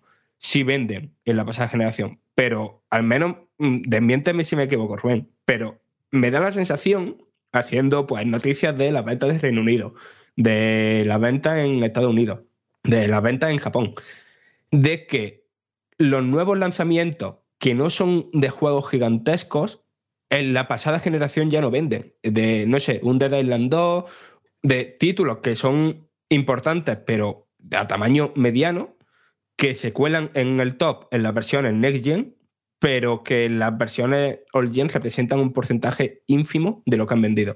Sí, sí que es verdad que, que, parte de esos juegos que no sean super triple A, has dicho tú, por ejemplo, de Thailand 2, en Play 5 vendió 3.400 y en Play 4 vendió 950. Es decir, bueno, sí, es una cifra pequeña, pero tampoco es tan, tan, tan pequeña. Es decir, 950 eh, unidades en España significa a lo mejor claro, pero en España, total mundial, ¿no? A nivel mundial no tengo, no tengo conocimiento de las cifras que, que siguen vendiendo, pero, pero Hogwarts Legacy, por ejemplo, como decía Jorge, eh, en PlayStation 4 ha vendido 21.650 unidades y unas 6.700 la segunda semana. Sí, vendió menos que Play 5, que vendió 31.000, pero la cantidad no, no está nada mal. Y en Xbox One que vuelvo a decir que Gearbox One sí que es verdad que aquí en España sigue siendo muy residual, vendió 1.200 unidades. Oye, va sumando eh, y, salen unas cifras a nivel mundial relativamente buenas todavía. En títulos mucho más flojos sí que vemos que las ventas de PlayStation 4 son, son pequeñas, pero bueno, After Image, por ejemplo, por coger uno de los últimos, Play 5 200 unidades, Play 4 100. Eh, es el 50%, pero es que el 50% de las unidades de Play 5 venderlas en Play 4 a nivel mundial es una manera de intentar rentabilizar aún más un título que, no prescindiendo de esas dos plataformas, no, lo sé. Pues eso, que ya ponemos en el calendario en septiembre Mortal Kombat 1 el 19. Oye, y, a ver, un poco jugando con lo que es el juego, ¡ja! nunca mejor dicho, que si esto es un ring y se han quedado PlayStation 4 y Xbox One fuera, esos que han recibido sendos Fatalities. ¿O no? Bueno, lo dejo, es igual. Eh, José Musiquitas, una vez más. Vamos con otra de las noticias que han ocurrido esta semana. Es que la semana, y esperaos, eh, que esto simplemente es el comienzo. Atención a esta música.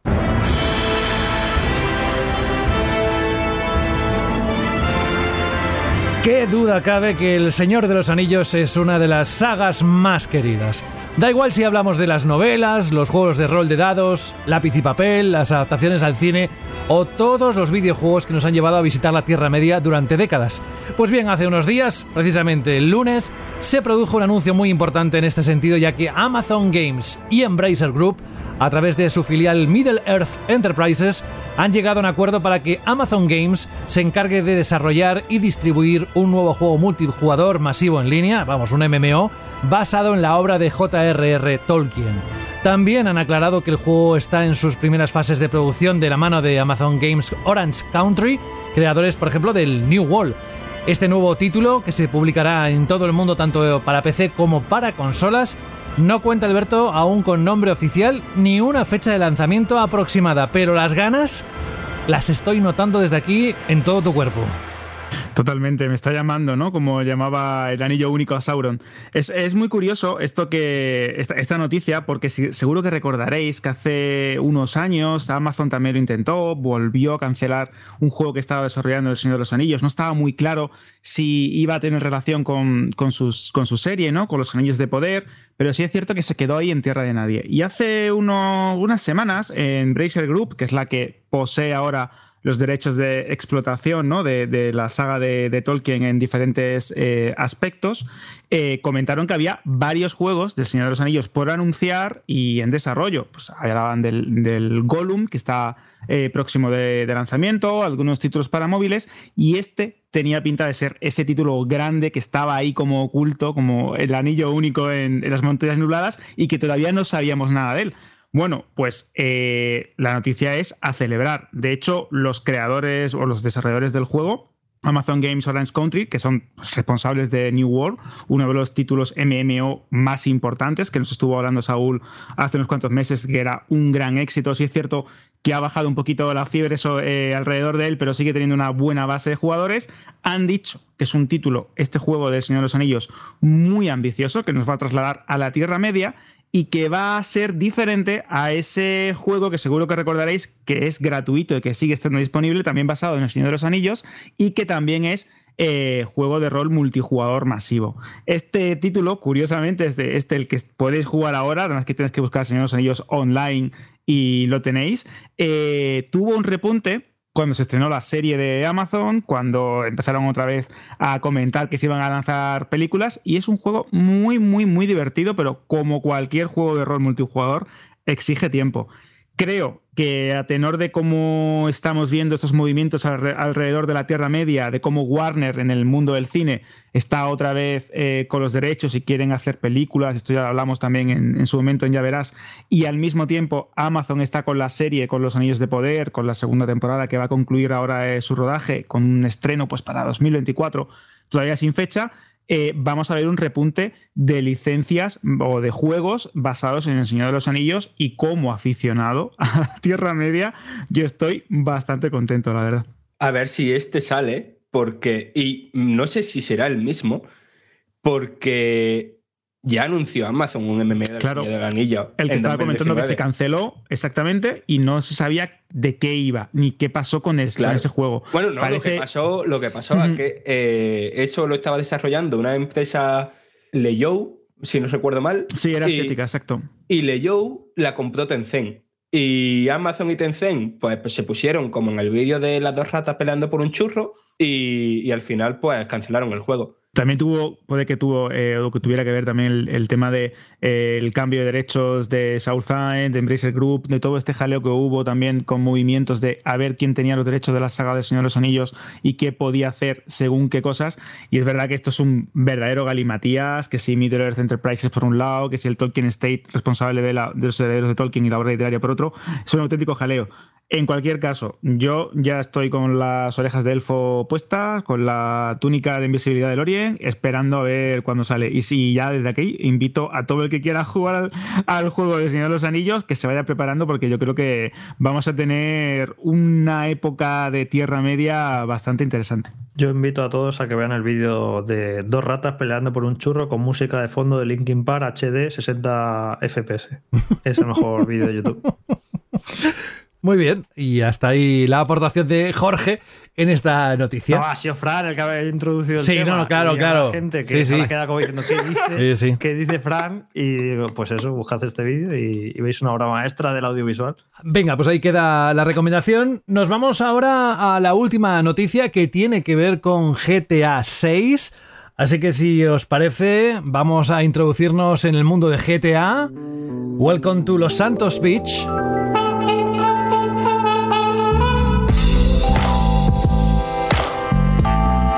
Fran se acaba de quedar muerto.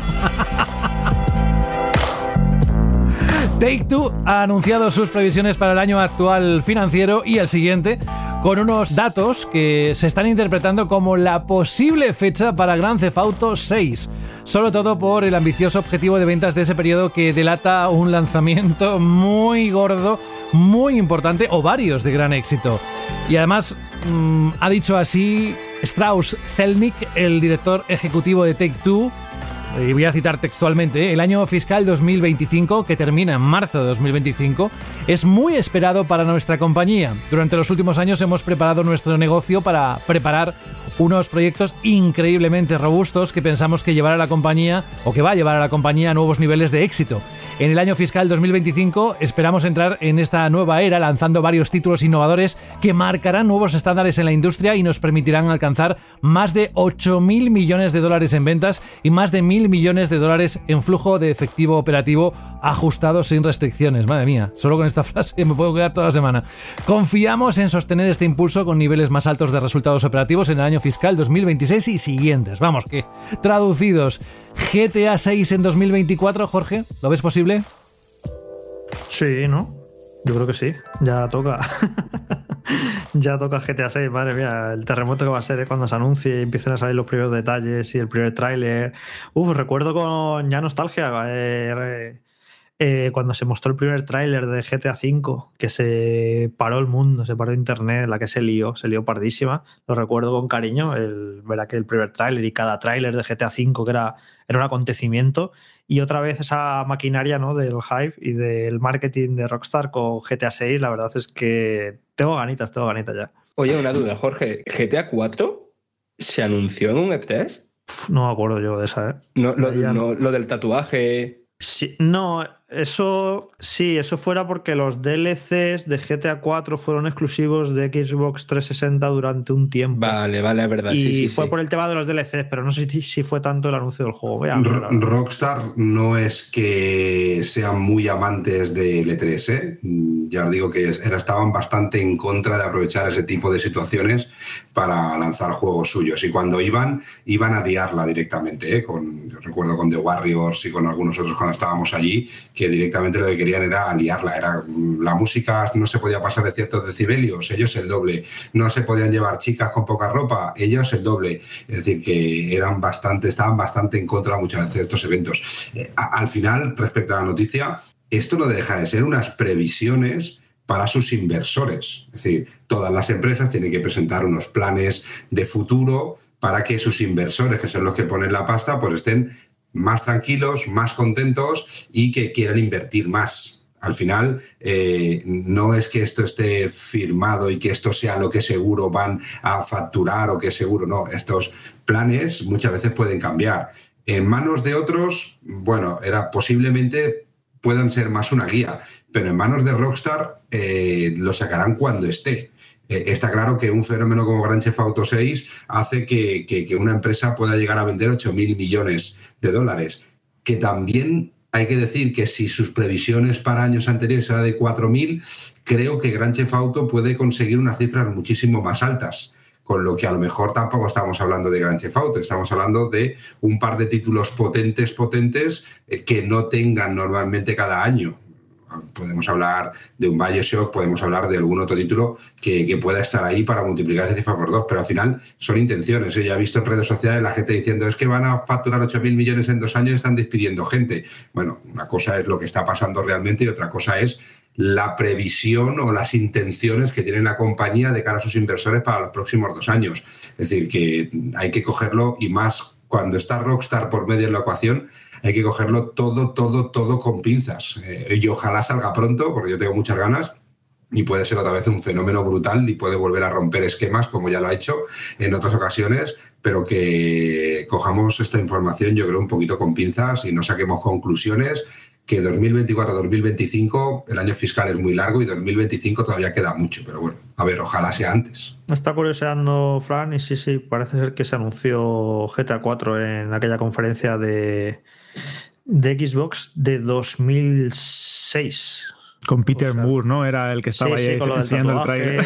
de- el tatuaje de, de Grand Claro, el tatuaje. 4. Y luego Sí, fue cuando dijo lo de los contenidos, que también fue en la misma, y ya comentó que los contenidos exclusivos, los episodios, famosos episodios, llegarían en descargables en, en 360. Impresionante cómo se hacían las cosas antes, que nos parece esto hace un- una locura. Y, y- y, bueno, imaginad anunciar un, un GTA 6 con un, con un tatuaje en una conferencia. Sería ya una locura. Imaginad, ¿no? Phil Spencer enseñando, yo qué sé, el mapa entero, ¿no? No, bueno, de, Claro, de lo anunciarían con un NFT. Un NFT, exactamente. De, de cara a Microsoft anunciar algo relacionado con Grand Auto 6 en este momento en el que están. Sería un buen golpe, eh, Puede ser decir, bueno, ya da igual todo. Es decir, el Microsoft saca en el próximo, ya no el evento de Starfield, pero en el siguiente, eh, cerca de la Gamescom o donde sea, un teaser de nada que ponga GTA 6 y ya está. Queda todo, todo lo que pueden hacer las otras compañías queda totalmente tapado por eso. ¿eh? Tú fíjate, eh, se anunció en mayo de 2006 en la conferencia de Xbox y se atrevieron a decir fecha y todo. O sea, dijeron, va a salir en... En octubre el del 2007. El ¿no? 19 de octubre de 2007. O sea, Pero no, salir sa- más de- pero, pero no salió en esa No, fecha. no, claro, claro. No, es lo que iba a decir ahora que no salió el octubre de 2007, sino que acabó saliendo en abril de 2008. Así que bueno, se acabó retrasando unos meses, como yo creo que todos los juegos de Rockstar mínimo han tenido uno o dos retrasos siempre.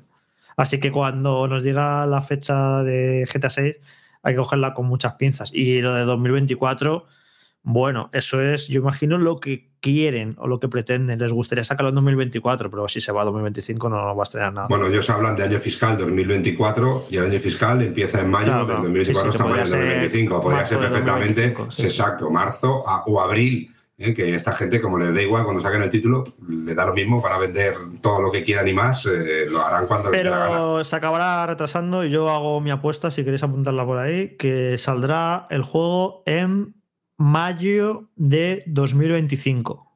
¿Vale? Ahí lo dejo. Pitoniso Cano ha hecho su vaticinio, así que nada, apuntadlo por ahí para que luego se lo podáis restregar por, en los comentarios.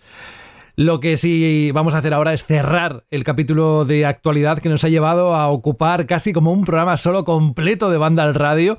Y todavía quedan secciones, queda eh, un juego, las impresiones del Outlast Trials, falta la Chirly pregunta. Y también tenemos que hablar de algo interesante, así que acércate al micrófono, Rubén, porque espero que muchos de nuestros oyentes sean uno de esos más de 2 millones de usuarios de la app de Zex o que puedan encontrar en webuy.com aquello que desean o bien comprar o bien vender, porque Zex es el mayor especialista en electrónica y entretenimiento de segunda mano en España y es nuestro patrocinador, con lo que tenemos una lista que contar. Creo que es importante que ahora se lo prepare Rubén porque hay novedades. Vamos a ver cuáles son las que nos tiene que contar. Sabéis que tiene una lista de los más buscados. Esa lista aparece nada más entrar en la página web en webuy.com. Así que sorpréndenos. ¿Qué podemos tener en esa lista para así como referencia por si queremos comprar o vender?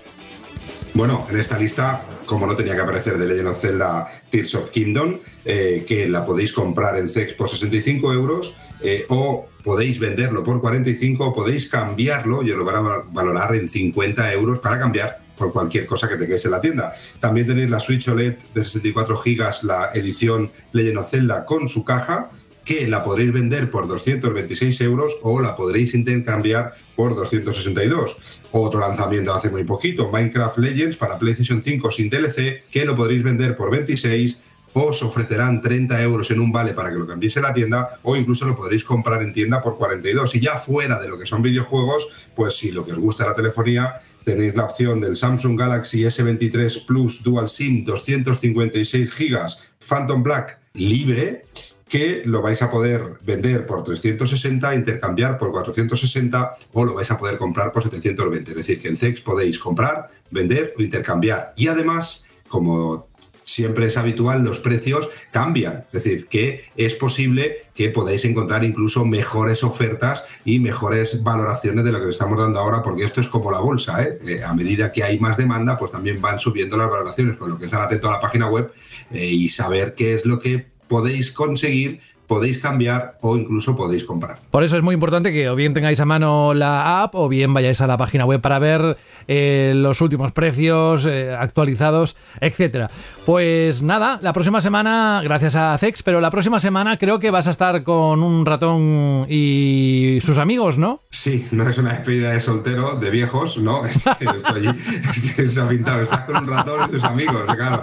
Es, a ver, si se pueden pelear dos ratas por un churro, pues tú con un ratón. Por un ratón, por una churra. Pero bueno, eh, sí, no, es que al final intento, intento no hacer humor adulto. Ya, ya, ya.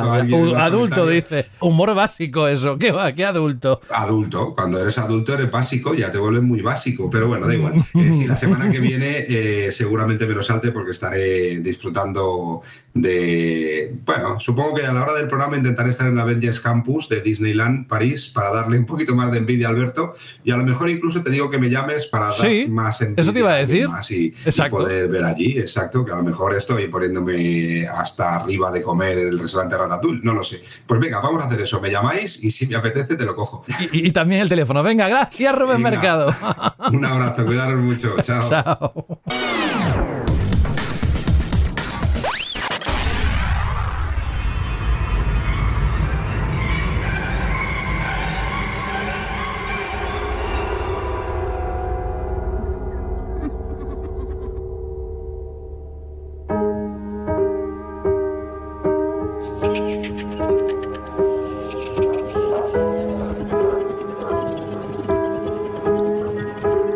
Es el nuevo videojuego de terror multijugador para hasta cuatro jugadores desarrollado por Red Barrels. Es el último capítulo de la saga Outlast.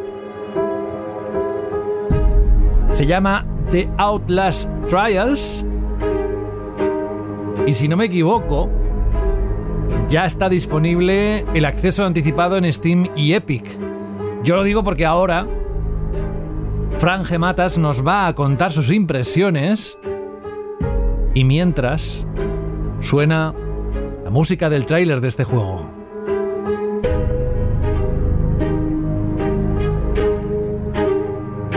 Da mm, más que miedito tensión y es una experiencia muy guay porque te hace a la vez estar con el culo súper apretado y a la vez eh, echar bastantes carcajadas con tus colegas, ¿eh? Vamos a ver. The Outlast Trials, como ya, o Trials, o como queráis decirlo, vaya, me da igual.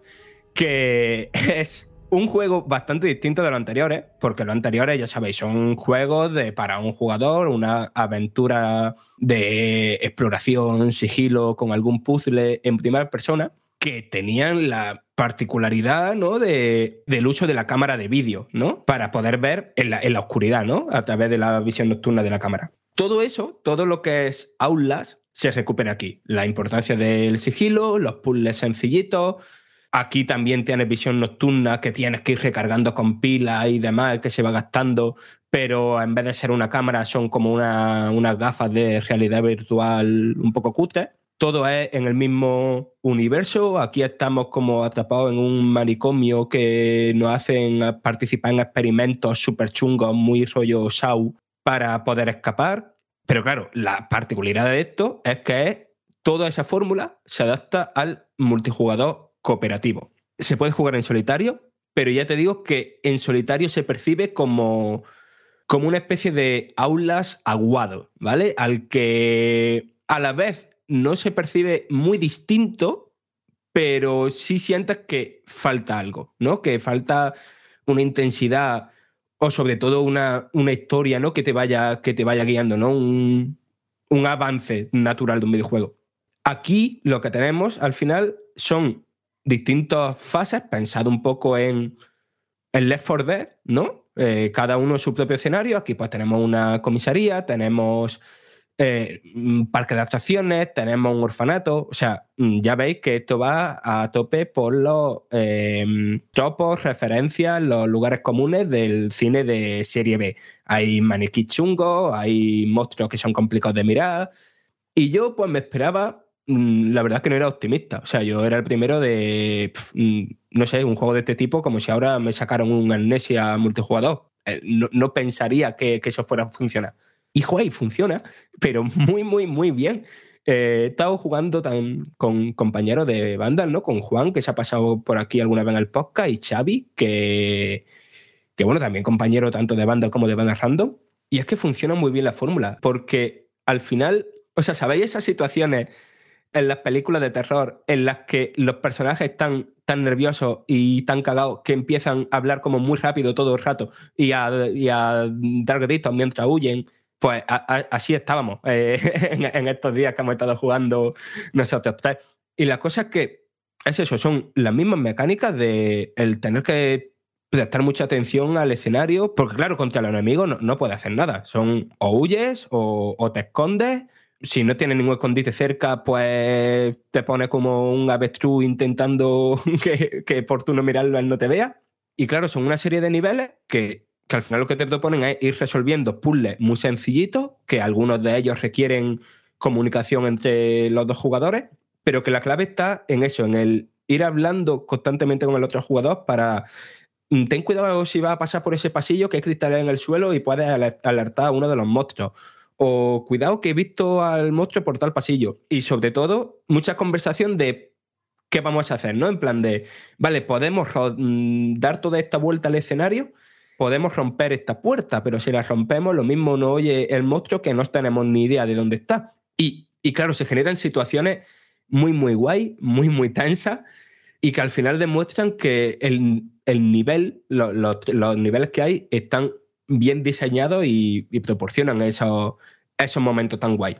El juego, a la vez de divertido, es muy, muy, muy frustrante. ¿Por qué? Por el sistema de progresión. Como no podía ser de otra manera en un juego online que se va a ir actualizando y que van a ir lanzando nuevos contenidos, pues tiene que haber pues, sus niveles, sus objetos cosméticos, sus habilidades por desbloquear y todo eso. ¿Qué pasa? Que el fracaso lo penaliza una barbaridad. Es decir, puedes estar una hora con tus colegas intentando hacer una de las misiones, bueno, la primera de hecho, por ejemplo, y si fallas, pues prácticamente no te dan nada de experiencia, no te desbloquean nada, y entonces da la sensación de, mm, entre comillas, ¿no? Porque te lo has pasado guay, pero entre comillas, de haber perdido el tiempo, de tener que volver a jugar una y otra vez lo mismo hasta que ya salga bien, para simplemente poder desbloquear alguna habilidad que, que te facilite un poquito las cosas de cara a los próximos intentos.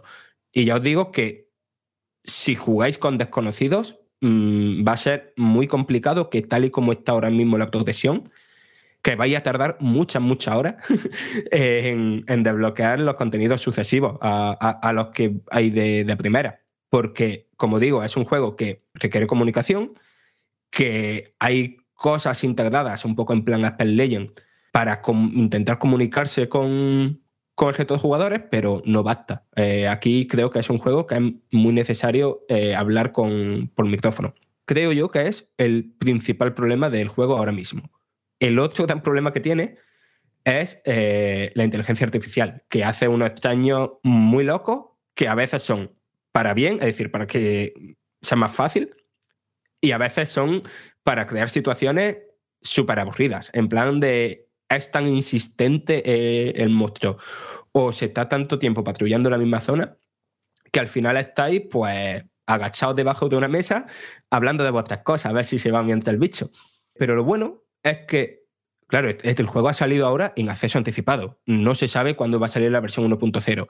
Los desarrolladores son súper conscientes tanto del problema de, que he dicho de la progresión, como con el problema de la dificultad, como de la inteligencia artificial. Y con el tiempo, pues van a ir arreglando esas cosas. Y ya digo, lo que es la base del juego, yo me lo he pasado genial. Creo que la fórmula de aulas sobrevive al paso al multijugador y algunas cosas de la esencia de aulas se potencian al estar con, otros compañeros, que por cierto es para hasta cuatro jugadores. Y nada, que si os, gusta el rollo del juego de los juegos de terror multijugador, e incluso si no os gusta, pero si os gusta Aulas o, o los juegos del estilo Aulas y tenéis colegas con quien jugarlo, creo que deberíais darle una oportunidad. Y vaya, simplemente acabo de abrir Steam para eh, revisar a ver cómo, cómo va, ¿no? Porque yo creo que Aulas es un nombre conocido y ahora mismo está en, la lista de los más vendidos a nivel mundial y habrá salido hace unas horas. Yo, Fran, estoy viendo mucho fan de la saga enfadado, porque claro, eh, eh, de las aventuras para un jugador de terror a pasar al multijugador, pues se ofenden mucha gente porque piensan que les han traicionado y demás. Pero a mí me parece, eh, teniendo en cuenta que a mí no me gustan los juegos multijugador, pero me parece bien que innoven en el género del terror, porque no se han atrevido a hacer así muchos tipos. Sí que ha habido muchos juegos de terror estos de uno contra cuatro y todas estas cosas de terror asimétrico, pero de terror cooperativo así de este estilo no hay demasiadas cosas y creo que es interesante que intenten innovar en el género de terror, porque aventuras de terror para un jugador ya tenemos tropecientas, de hecho sale ahora en unos días el nuevo Amnesia, Amnesia de Bunker.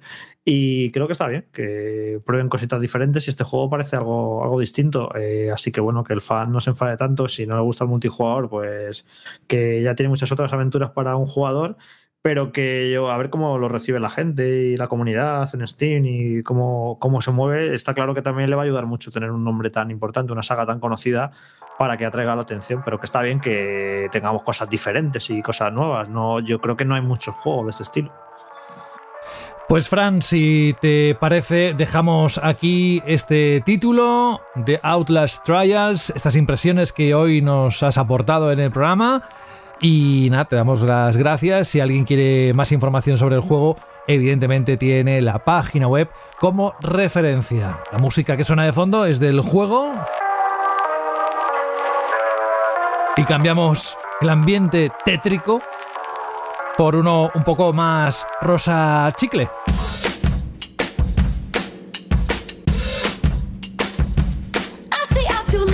Que de hecho es el color que le he puesto dentro de la mesa. Hay distintas luces y este Alberto le he puesto de rosa chicle. Eh, por nada, para localizarlo más rápidamente. Bueno, vamos con la Chirly pregunta, la que lanzaste la semana pasada, de la cual tenemos varios comentarios. La verdad es que hay bastantes comentarios en general de ese programa, pero no todos tienen que ver con la Chirly pregunta. Y tenemos cuatro audios, así que tú eres el capitán de esta nave y te paso el timón. Qué guay esto del capitán de la nave. Pues eh, realmente la pregunta de la semana pasada era una de estas que eran juego, que invitan un poco a la imaginación y era qué temáticas o ambientaciones considerabais que estaban pues poco explotadas en los videojuegos y hemos tenido periodos históricos, ambientaciones fantásticas, incluso hay algún que otro oyente de Banda al Radio que nos propone adaptaciones de grandes novelas, que yo creo que también es bastante interesante. Si te parece, José, vamos a comenzar por iBox con el comentario de Dieguelez que dice: Fantástico programa, chicos. Sois unos cracks. Carlos, me encanta la pasión que transmites con tus palabras. No, las, no la pierdas nunca, por favor. Y luego dice que no había visto el anuncio del Zelda, ahora ya lo ha visto y le ha gustado el famoso spot del que debatíamos al comienzo de la, de la edición anterior de la Radio. Yo no le buscaría tres pies al gato, nos comenta. Aún así, que veo mucho hater por aquí, me encantan las opiniones de Jorge. De Jorge, muchas de ellas son contrarias al pensamiento general y por lo tanto te hace pensar y reflexionar.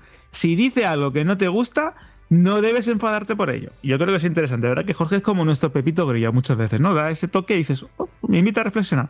Ya con Bueno, a di, la di la siguiente verdad. pregunta, Di la verdad. Dime. Es nuestro sparring particular y nos también, encanta. Yo creo que también muchas Y veces. el de los oyentes. Con él, nos quedamos con él. Es su papel, ¿no? Es su papel. Sí, sí. Es el eh, como si fuese eh, Batman, ¿no? Eh, Gotham, ¿no? Él lleva ese papel y, y le toca a él. La se dice como si no estuviera. Seguir, seguir. Sí, sí, sí. Venga, venga.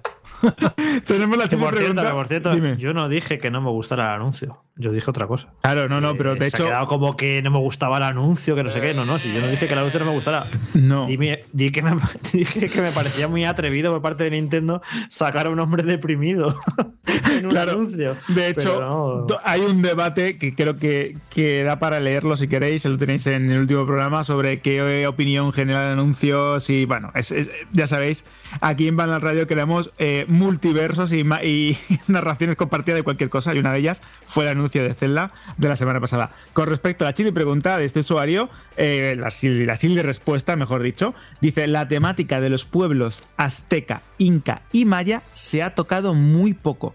¿No creéis que un juego al estilo Souls con esa temática podría ser la caña? Ahí lo dejo. Si alguien copia la idea, eso sí, solicito cobrar royalties. Un abrazo, hacéis un trabajo fantástico. Y atento, Fran, que hay un DLC para ti. Se abre el telón y aparecen tres burros, uno encima de otro. ¿Cómo se llama la película, Fran? Estoy pensando, estoy pensando. Venga, ¿eh? Tic-tac, tic-tac. Uf, no, no, no, no, di. Atento, triburrón. Socorro, socorro. Es de los tuyos, o sea que. O sea, duele tanto. Menos mal que yo. está casi al final del programa. si no nos quedamos sin oyentes. Bueno, más. Vamos a continuar, si te parece, Sí. con los audios de Isra y de Fran. Venga, pues hola Isra, hola Fran. Hola amigos de banda, aquí Israel desde Bilbao una semana más. Os escucho todas las semanas, ya sabéis, y os intento mandar audios también. Eh, bueno, primero decir que odio a Carlos Leiva. que me ha hecho plantear el comprar una Nintendo Switch simplemente para jugar al Zelda Tears of the Kingdom. Y respondiendo a la Chippy pregunta, mm, decir que yo he hecho falta un juego estilo Jedi Survivor con más exploración, con planetas más grandes, en el que se pueda uno crear a su propio personaje sin que tenga que ser un Jedi eh, en el que pueda jugar en cooperativo, en solitario, en el que pueda viajar con mi nave a diferentes sitios. No sé, eh, muchos diréis que la saga Star Wars ya está muy explotada, pero creo que eh, un tipo de juego así de Star Wars no lo ha habido. Y bueno, hablando con un compañero de trabajo el otro día nos preguntábamos, ¿qué ha pasado con el remake del Cotor? ¿Sabéis algo? Un abrazo fuerte. Agur. Hola chicos, aquí Fran, una semanita más. Eh, ahora que viene el buen tiempo y vienen los festivales de verano, yo creo que una temática que no está utilizada en los juegos podría ser precisamente esa, el hacer algún tipo de juego de estrategia en el que puedas gestionar tus propios festivales de verano, los artistas, puestos de merchandising, precio de entradas y de bebidas y todo eso, ¿no? no sé, podría ser interesante, incluso con artistas reales y no sé, podría molar. Bueno chicos, un fuerte abrazo para todos y nos vemos en la siguiente. Chao. Chao Fran y Isra lanzaba una pregunta, ¿alguien se atreve a responderla? Bueno, del Cotor lo último que se sabe, si no me equivoco, fue a finales del verano pasado, que se decía que había cambiado de estudio de desarrollo por diferencias creativas. Este título lo estaban desarrollando un estudio, eh, Aspir Media, y parece ser que ha pasado a ser propiedad, esa responsabilidad, porque es un juego muy querido de, de Saber Interactive.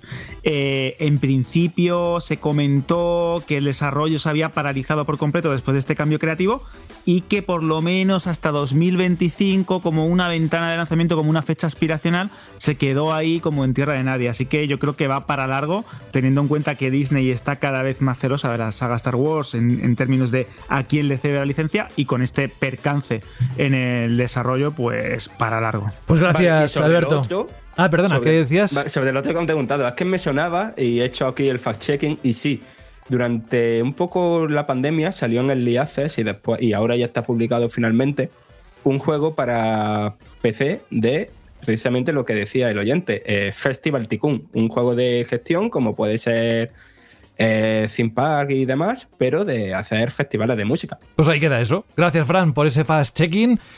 Más, más comentarios de iBox. Sí, tenemos nuestro eh, pistoletazo de salida del fin de semana, nuestro querido Mike CD, que pues aparte de comentar el programa, de el análisis de Carlos de Zelda Tears of the Kingdom o eh, los comentarios de Jorge y Rubén, que de hecho una de las preguntas que nos hacía era si podíamos contextualizar ¿no? el lanzamiento y el éxito de, en cuanto a millones de copias de Zelda, y esto lo ha hecho Rubén en el programa de hoy. Con respecto a la Chile pregunta, dice que es verdad que no se le ocurren temáticas o ambientaciones poco explotadas, pero sí cree que hay géneros o títulos muy propios del PC, como los simuladores del vuelo, la estrategia o las aventuras gráficas que se explotan mucho menos en consolas o juegos, por ejemplo, que tienen una vida muy corta porque se vinculan exacta, en concreto a un periférico, como puede ser, por ejemplo, el Dance Dance Revolution o los Bats de la PS2, y que dice que son temáticas que duran muy poco, básicamente lo que duran las modas o ese periférico en, en cuestión. También tenemos el comentario de At Parrot, también en iBox, que dice eh, que esto es muy bueno, que es su primer comentario. Y con respecto a la Chili pregunta, lo tiene muy claro. Quiere un videojuego basado en el libro El nombre del viento de Patrick Rothfuss, que además de ser un jugón, que no termina su saga por estar viciado al Fallout, esto es literal, ha creado, nos dice, un mundo de fantasía y magia alucinante. También dice que quería aportar como una pequeña reflexión eh, sobre lo pulido que ha salido el Amochin Queen y que no se hayan hecho más juegos como Breath of the Wild. Cree que son. hay respuestas a las dos cuestiones y es la misma, ¿no? Que es básicamente el sentido económico. Comenta que a día de hoy se necesitan muchos recursos para crear un AAA y eso pasa por financiar el proyecto. Eh, un plan de ruta, eh, bueno, tenéis el comentario, es bastante largo y extenso, eh, hemos hecho aquí un pequeño resumen, lo tenéis en iBox por si os interesa un poquito más o queréis saber un poquito más. Y si te parece, José, pasamos con los dos audios que nos quedan. Venga, pues vamos con Oli y con José Lu. Hola, Oli. Buenas chicos y chicas de banda, aquí Oliver una vez más. Pues una temática que creo que debería ser un poco más explotada, creo que por mi parte, sería los juegos así estilo Ace Attorney o el Profesor Layton o algunas así, que son juegos que eh, sí, que te implican mucho, comerte mucho la cabeza y tal, pero que a la larga está bien, te da un buen caso, una buena historia y no está mal. Eh, y que explotaran un poco más lo que es bien a ser época actual. Está muy bien el mundo fantástico, futurista y todo eso, pero época actual creo considero que está un poquito olvidado. Venga chicos, un abrazo. Hola, muy buenas, gente de Vandal, aquí José Lu. Pues respondiendo a la Chirly pregunta, yo considero que los juegos tácticos están muy descuidados. Eh, cuesta mucho encontrar, hay muy poquitos, no sé, al menos me da esa impresión. Para mí el juego que más horas le he echado de este estilo es el XCOM 2. Es un juego que me trae paz. Yo, mi sofá, mi café, mis auriculares y a saborear cada segundo. Pues nada, esa es mi opinión. Enhorabuena por el programa y un saludo. Adiós. En tu estantería hay una conversación entre videojuegos olvidados. Yo era el FIFA de su vida y me ha dejado chupando banquillo. Pues yo llevo 574 días abandonado en Animal Crossing y hay un unicornio que me mira chungo. Peor está Mario Kart, ahí hinchado a plátanos porque no tiene a quien soltarlo. ¡Uh, ¡Mamma mía! Tus juegos merecen una segunda vida. Bájalos del estante porque en CEX te los cambiamos por dinero en efectivo. Trae tus juegos y consolas a CEX y consigue Pastuki de la buena. Tiendas por todo el país y también online. Busca CEX. Alberto, ¿qué te queda de Bueno, la anterior Shirley? Tengo, tengo que decir, para dar un poco de contexto, que José Lu es un oyente recién llegado a Vandal Radio. Nos Ah, sí. comentaba en Sí, el sí. correo que nos escuchaba desde hace un par de semanas y que lo tenemos ya completamente enamorado. Vamos. Pero que además- tú- exactamente, pero que lo más bonito de todo es que dice que le acompañamos en sus largos repartos en, En furgoneta, ¿pero qué? ¿De. Amazon? ¿De otro...? Claro, será ¿De qué? repartidor y es ¿De qué es repartidor? Claro, Cuéntanos. Si puedes, si puedes, lo Si mejor puedes, algún, exacto. algún tipo de contrato de confidencialidad. Sí es cierto que es un trabajo muy sacrificado, que no le damos importancia y que está en nuestro día a día. Porque Que somos muy si- cotillas. Claro, si pedimos videojuegos, si pedimos libros, pues al final el repartidor está ahí. Y creo que, que es, es una profesión también que tenemos que reivindicar y, y apoyar. Y ya, pues, por finalizar la chili pregunta, como hemos tenido ese lanzamiento del Zelda, tenemos comentarios de Zarzadillator, que me encanta el, este nick, que dice que el programa de la semana pasada fue de sus favoritos, por no decir el favorito, el mejor.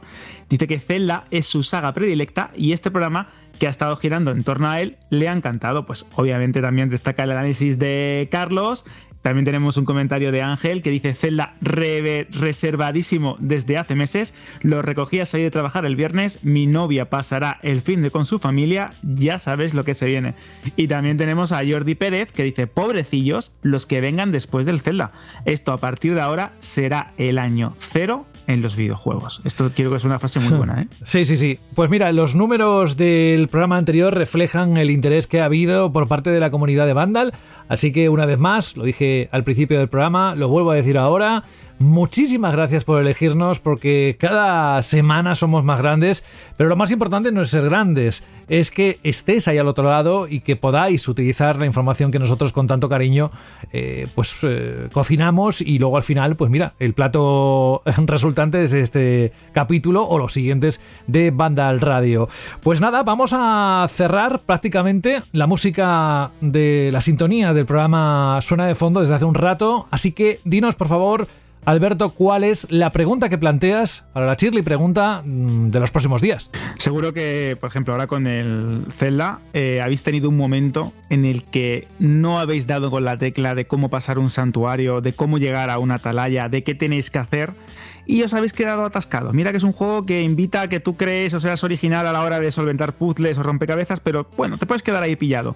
Así que quiero que nos digáis cuál es el reto o puzzle que al final te hizo utilizar una guía. El reto o puzzle que te llevó a utilizar una guía. Una guía, por supuesto, de Vandal, que es muy útil. hecho, en el Zelda, en el Zelda es bastante buena, así que ya sabéis, el reto, puzzle, rompecabezas, momento que al final os hizo tirar de guía porque no sabíais cómo salir. Yo confieso que me he quedado atascado en un santuario que no tenía ni idea qué tenía que hacer porque he probado un montón de combinaciones y al final he ido a la guía de Vandal a ver qué me decía César y que al final lo he sacado porque es que no había manera, de verdad. Así que reto o puzzle que nos hizo utilizar una guía en esto de los videojuegos. Tenéis varios caminos. Cuando subimos el programa Vandal, eh, los comentarios en iVoox, que os puedo leer de viva voz, o si os apetece, un comentario en audio de unos 20-30 segundos, radio vandal.net y lo mandáis desde el móvil, desde la tablet, desde donde queráis. Eso es, con vuestra propia voz, que también nos encanta. Gracias Alberto González, hasta la próxima semana. Hasta la semana que viene, José. Un fuerte abrazo, adiós. Otro adiós. Gracias, Franje Matas. Un abrazo grande, una pierna y hasta la próxima semana. Pues nada, un abracito a todos, que paséis buen fin, bueno, una buena semana hasta la siguiente y que si estéis con el Zelda pues disfrutar a tope y si estéis con cualquier otro juego pues, pues también disfrutar a tope. Lo mismo, disfrutar que no todo tiene que ser el Zelda. Eso. Los videojuegos son muy bonitos y hay de todo para todo. Eso es. Esa es la idea o eso es el, el pensamiento que tiene que haber para todo el mundo. Gracias, un abrazo, amigo. Y Jorge Cano, la verdad es que quedan unos días para ese momentazo, porque sé que el programa próximo va a ser, no hace falta que me lo inventes, que va a ser muy top por todo lo que nos va a generar el contenido del showcase, pero date cuenta que no hemos hablado ni de Eurovisión, EA, EA, ni tampoco hemos hecho referencia en este programa a la Champions de ayer. Nos estamos manteniendo en forma, ¿eh? La verdad es que hemos solo hablado de videojuegos. ¿Cómo te sientes? Pues mal, porque me has tenido que recordar lo de la Champions. que, no, no, estaba pensando en ello y me lo recordado. Bueno, a ver, hicieron un buen partido de Manchester, ¿no? En fin, pero es una pena, porque la verdad es que siempre le da muchísima emoción partidos así, pero sabemos que esto puede ocurrir. Bueno, Jorge, la próxima semana, aparte de lo que he dicho yo del showcase, ¿algo más que tengas en el calendario?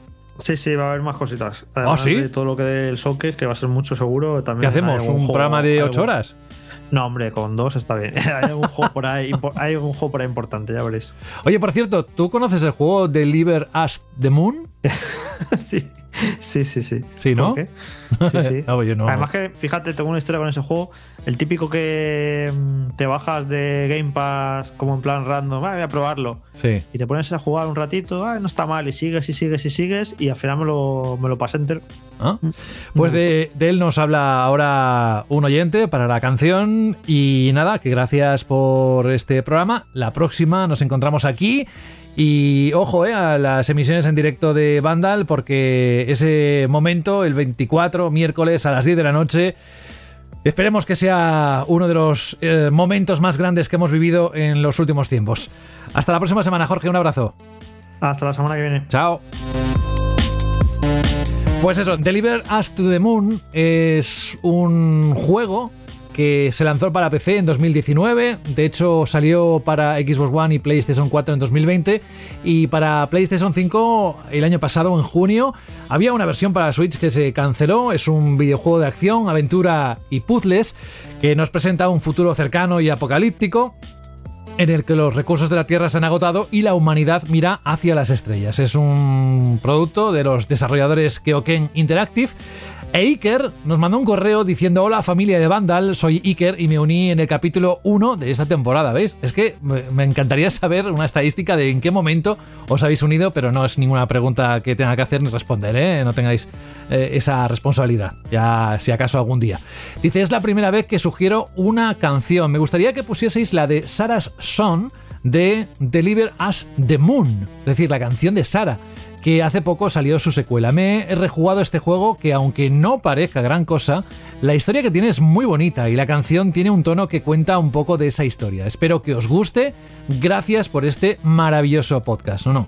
Gracias, Iker, por estos maravillosos oyentes que tenemos. Nos quedan unos programas todavía y además os puedo decir que esto es como las series, ¿no? Cuando vas avanzando en los últimos capítulos empieza a haber una rampa ahí de, de, emoción y creo que se está transmitiendo a todos, no solo por los juegos tan buenos que están saliendo y que estamos disfrutando desde el principio de año, sino también por la sensación de estar viviendo, a pesar de ser reiterativo, ¿eh? momentos históricos como por ejemplo eh, con The Legend of Zelda. Vamos con esta canción, yo me despido, hasta dentro de unos días, saludos de José de la Fuente, es un placer que estéis ahí al otro lado y recordad que la próxima semana... ¿Qué, queréis que os diga? Pero tenéis que estar ahí, sí o sí. Aquí está la canción de Sara. Adiós.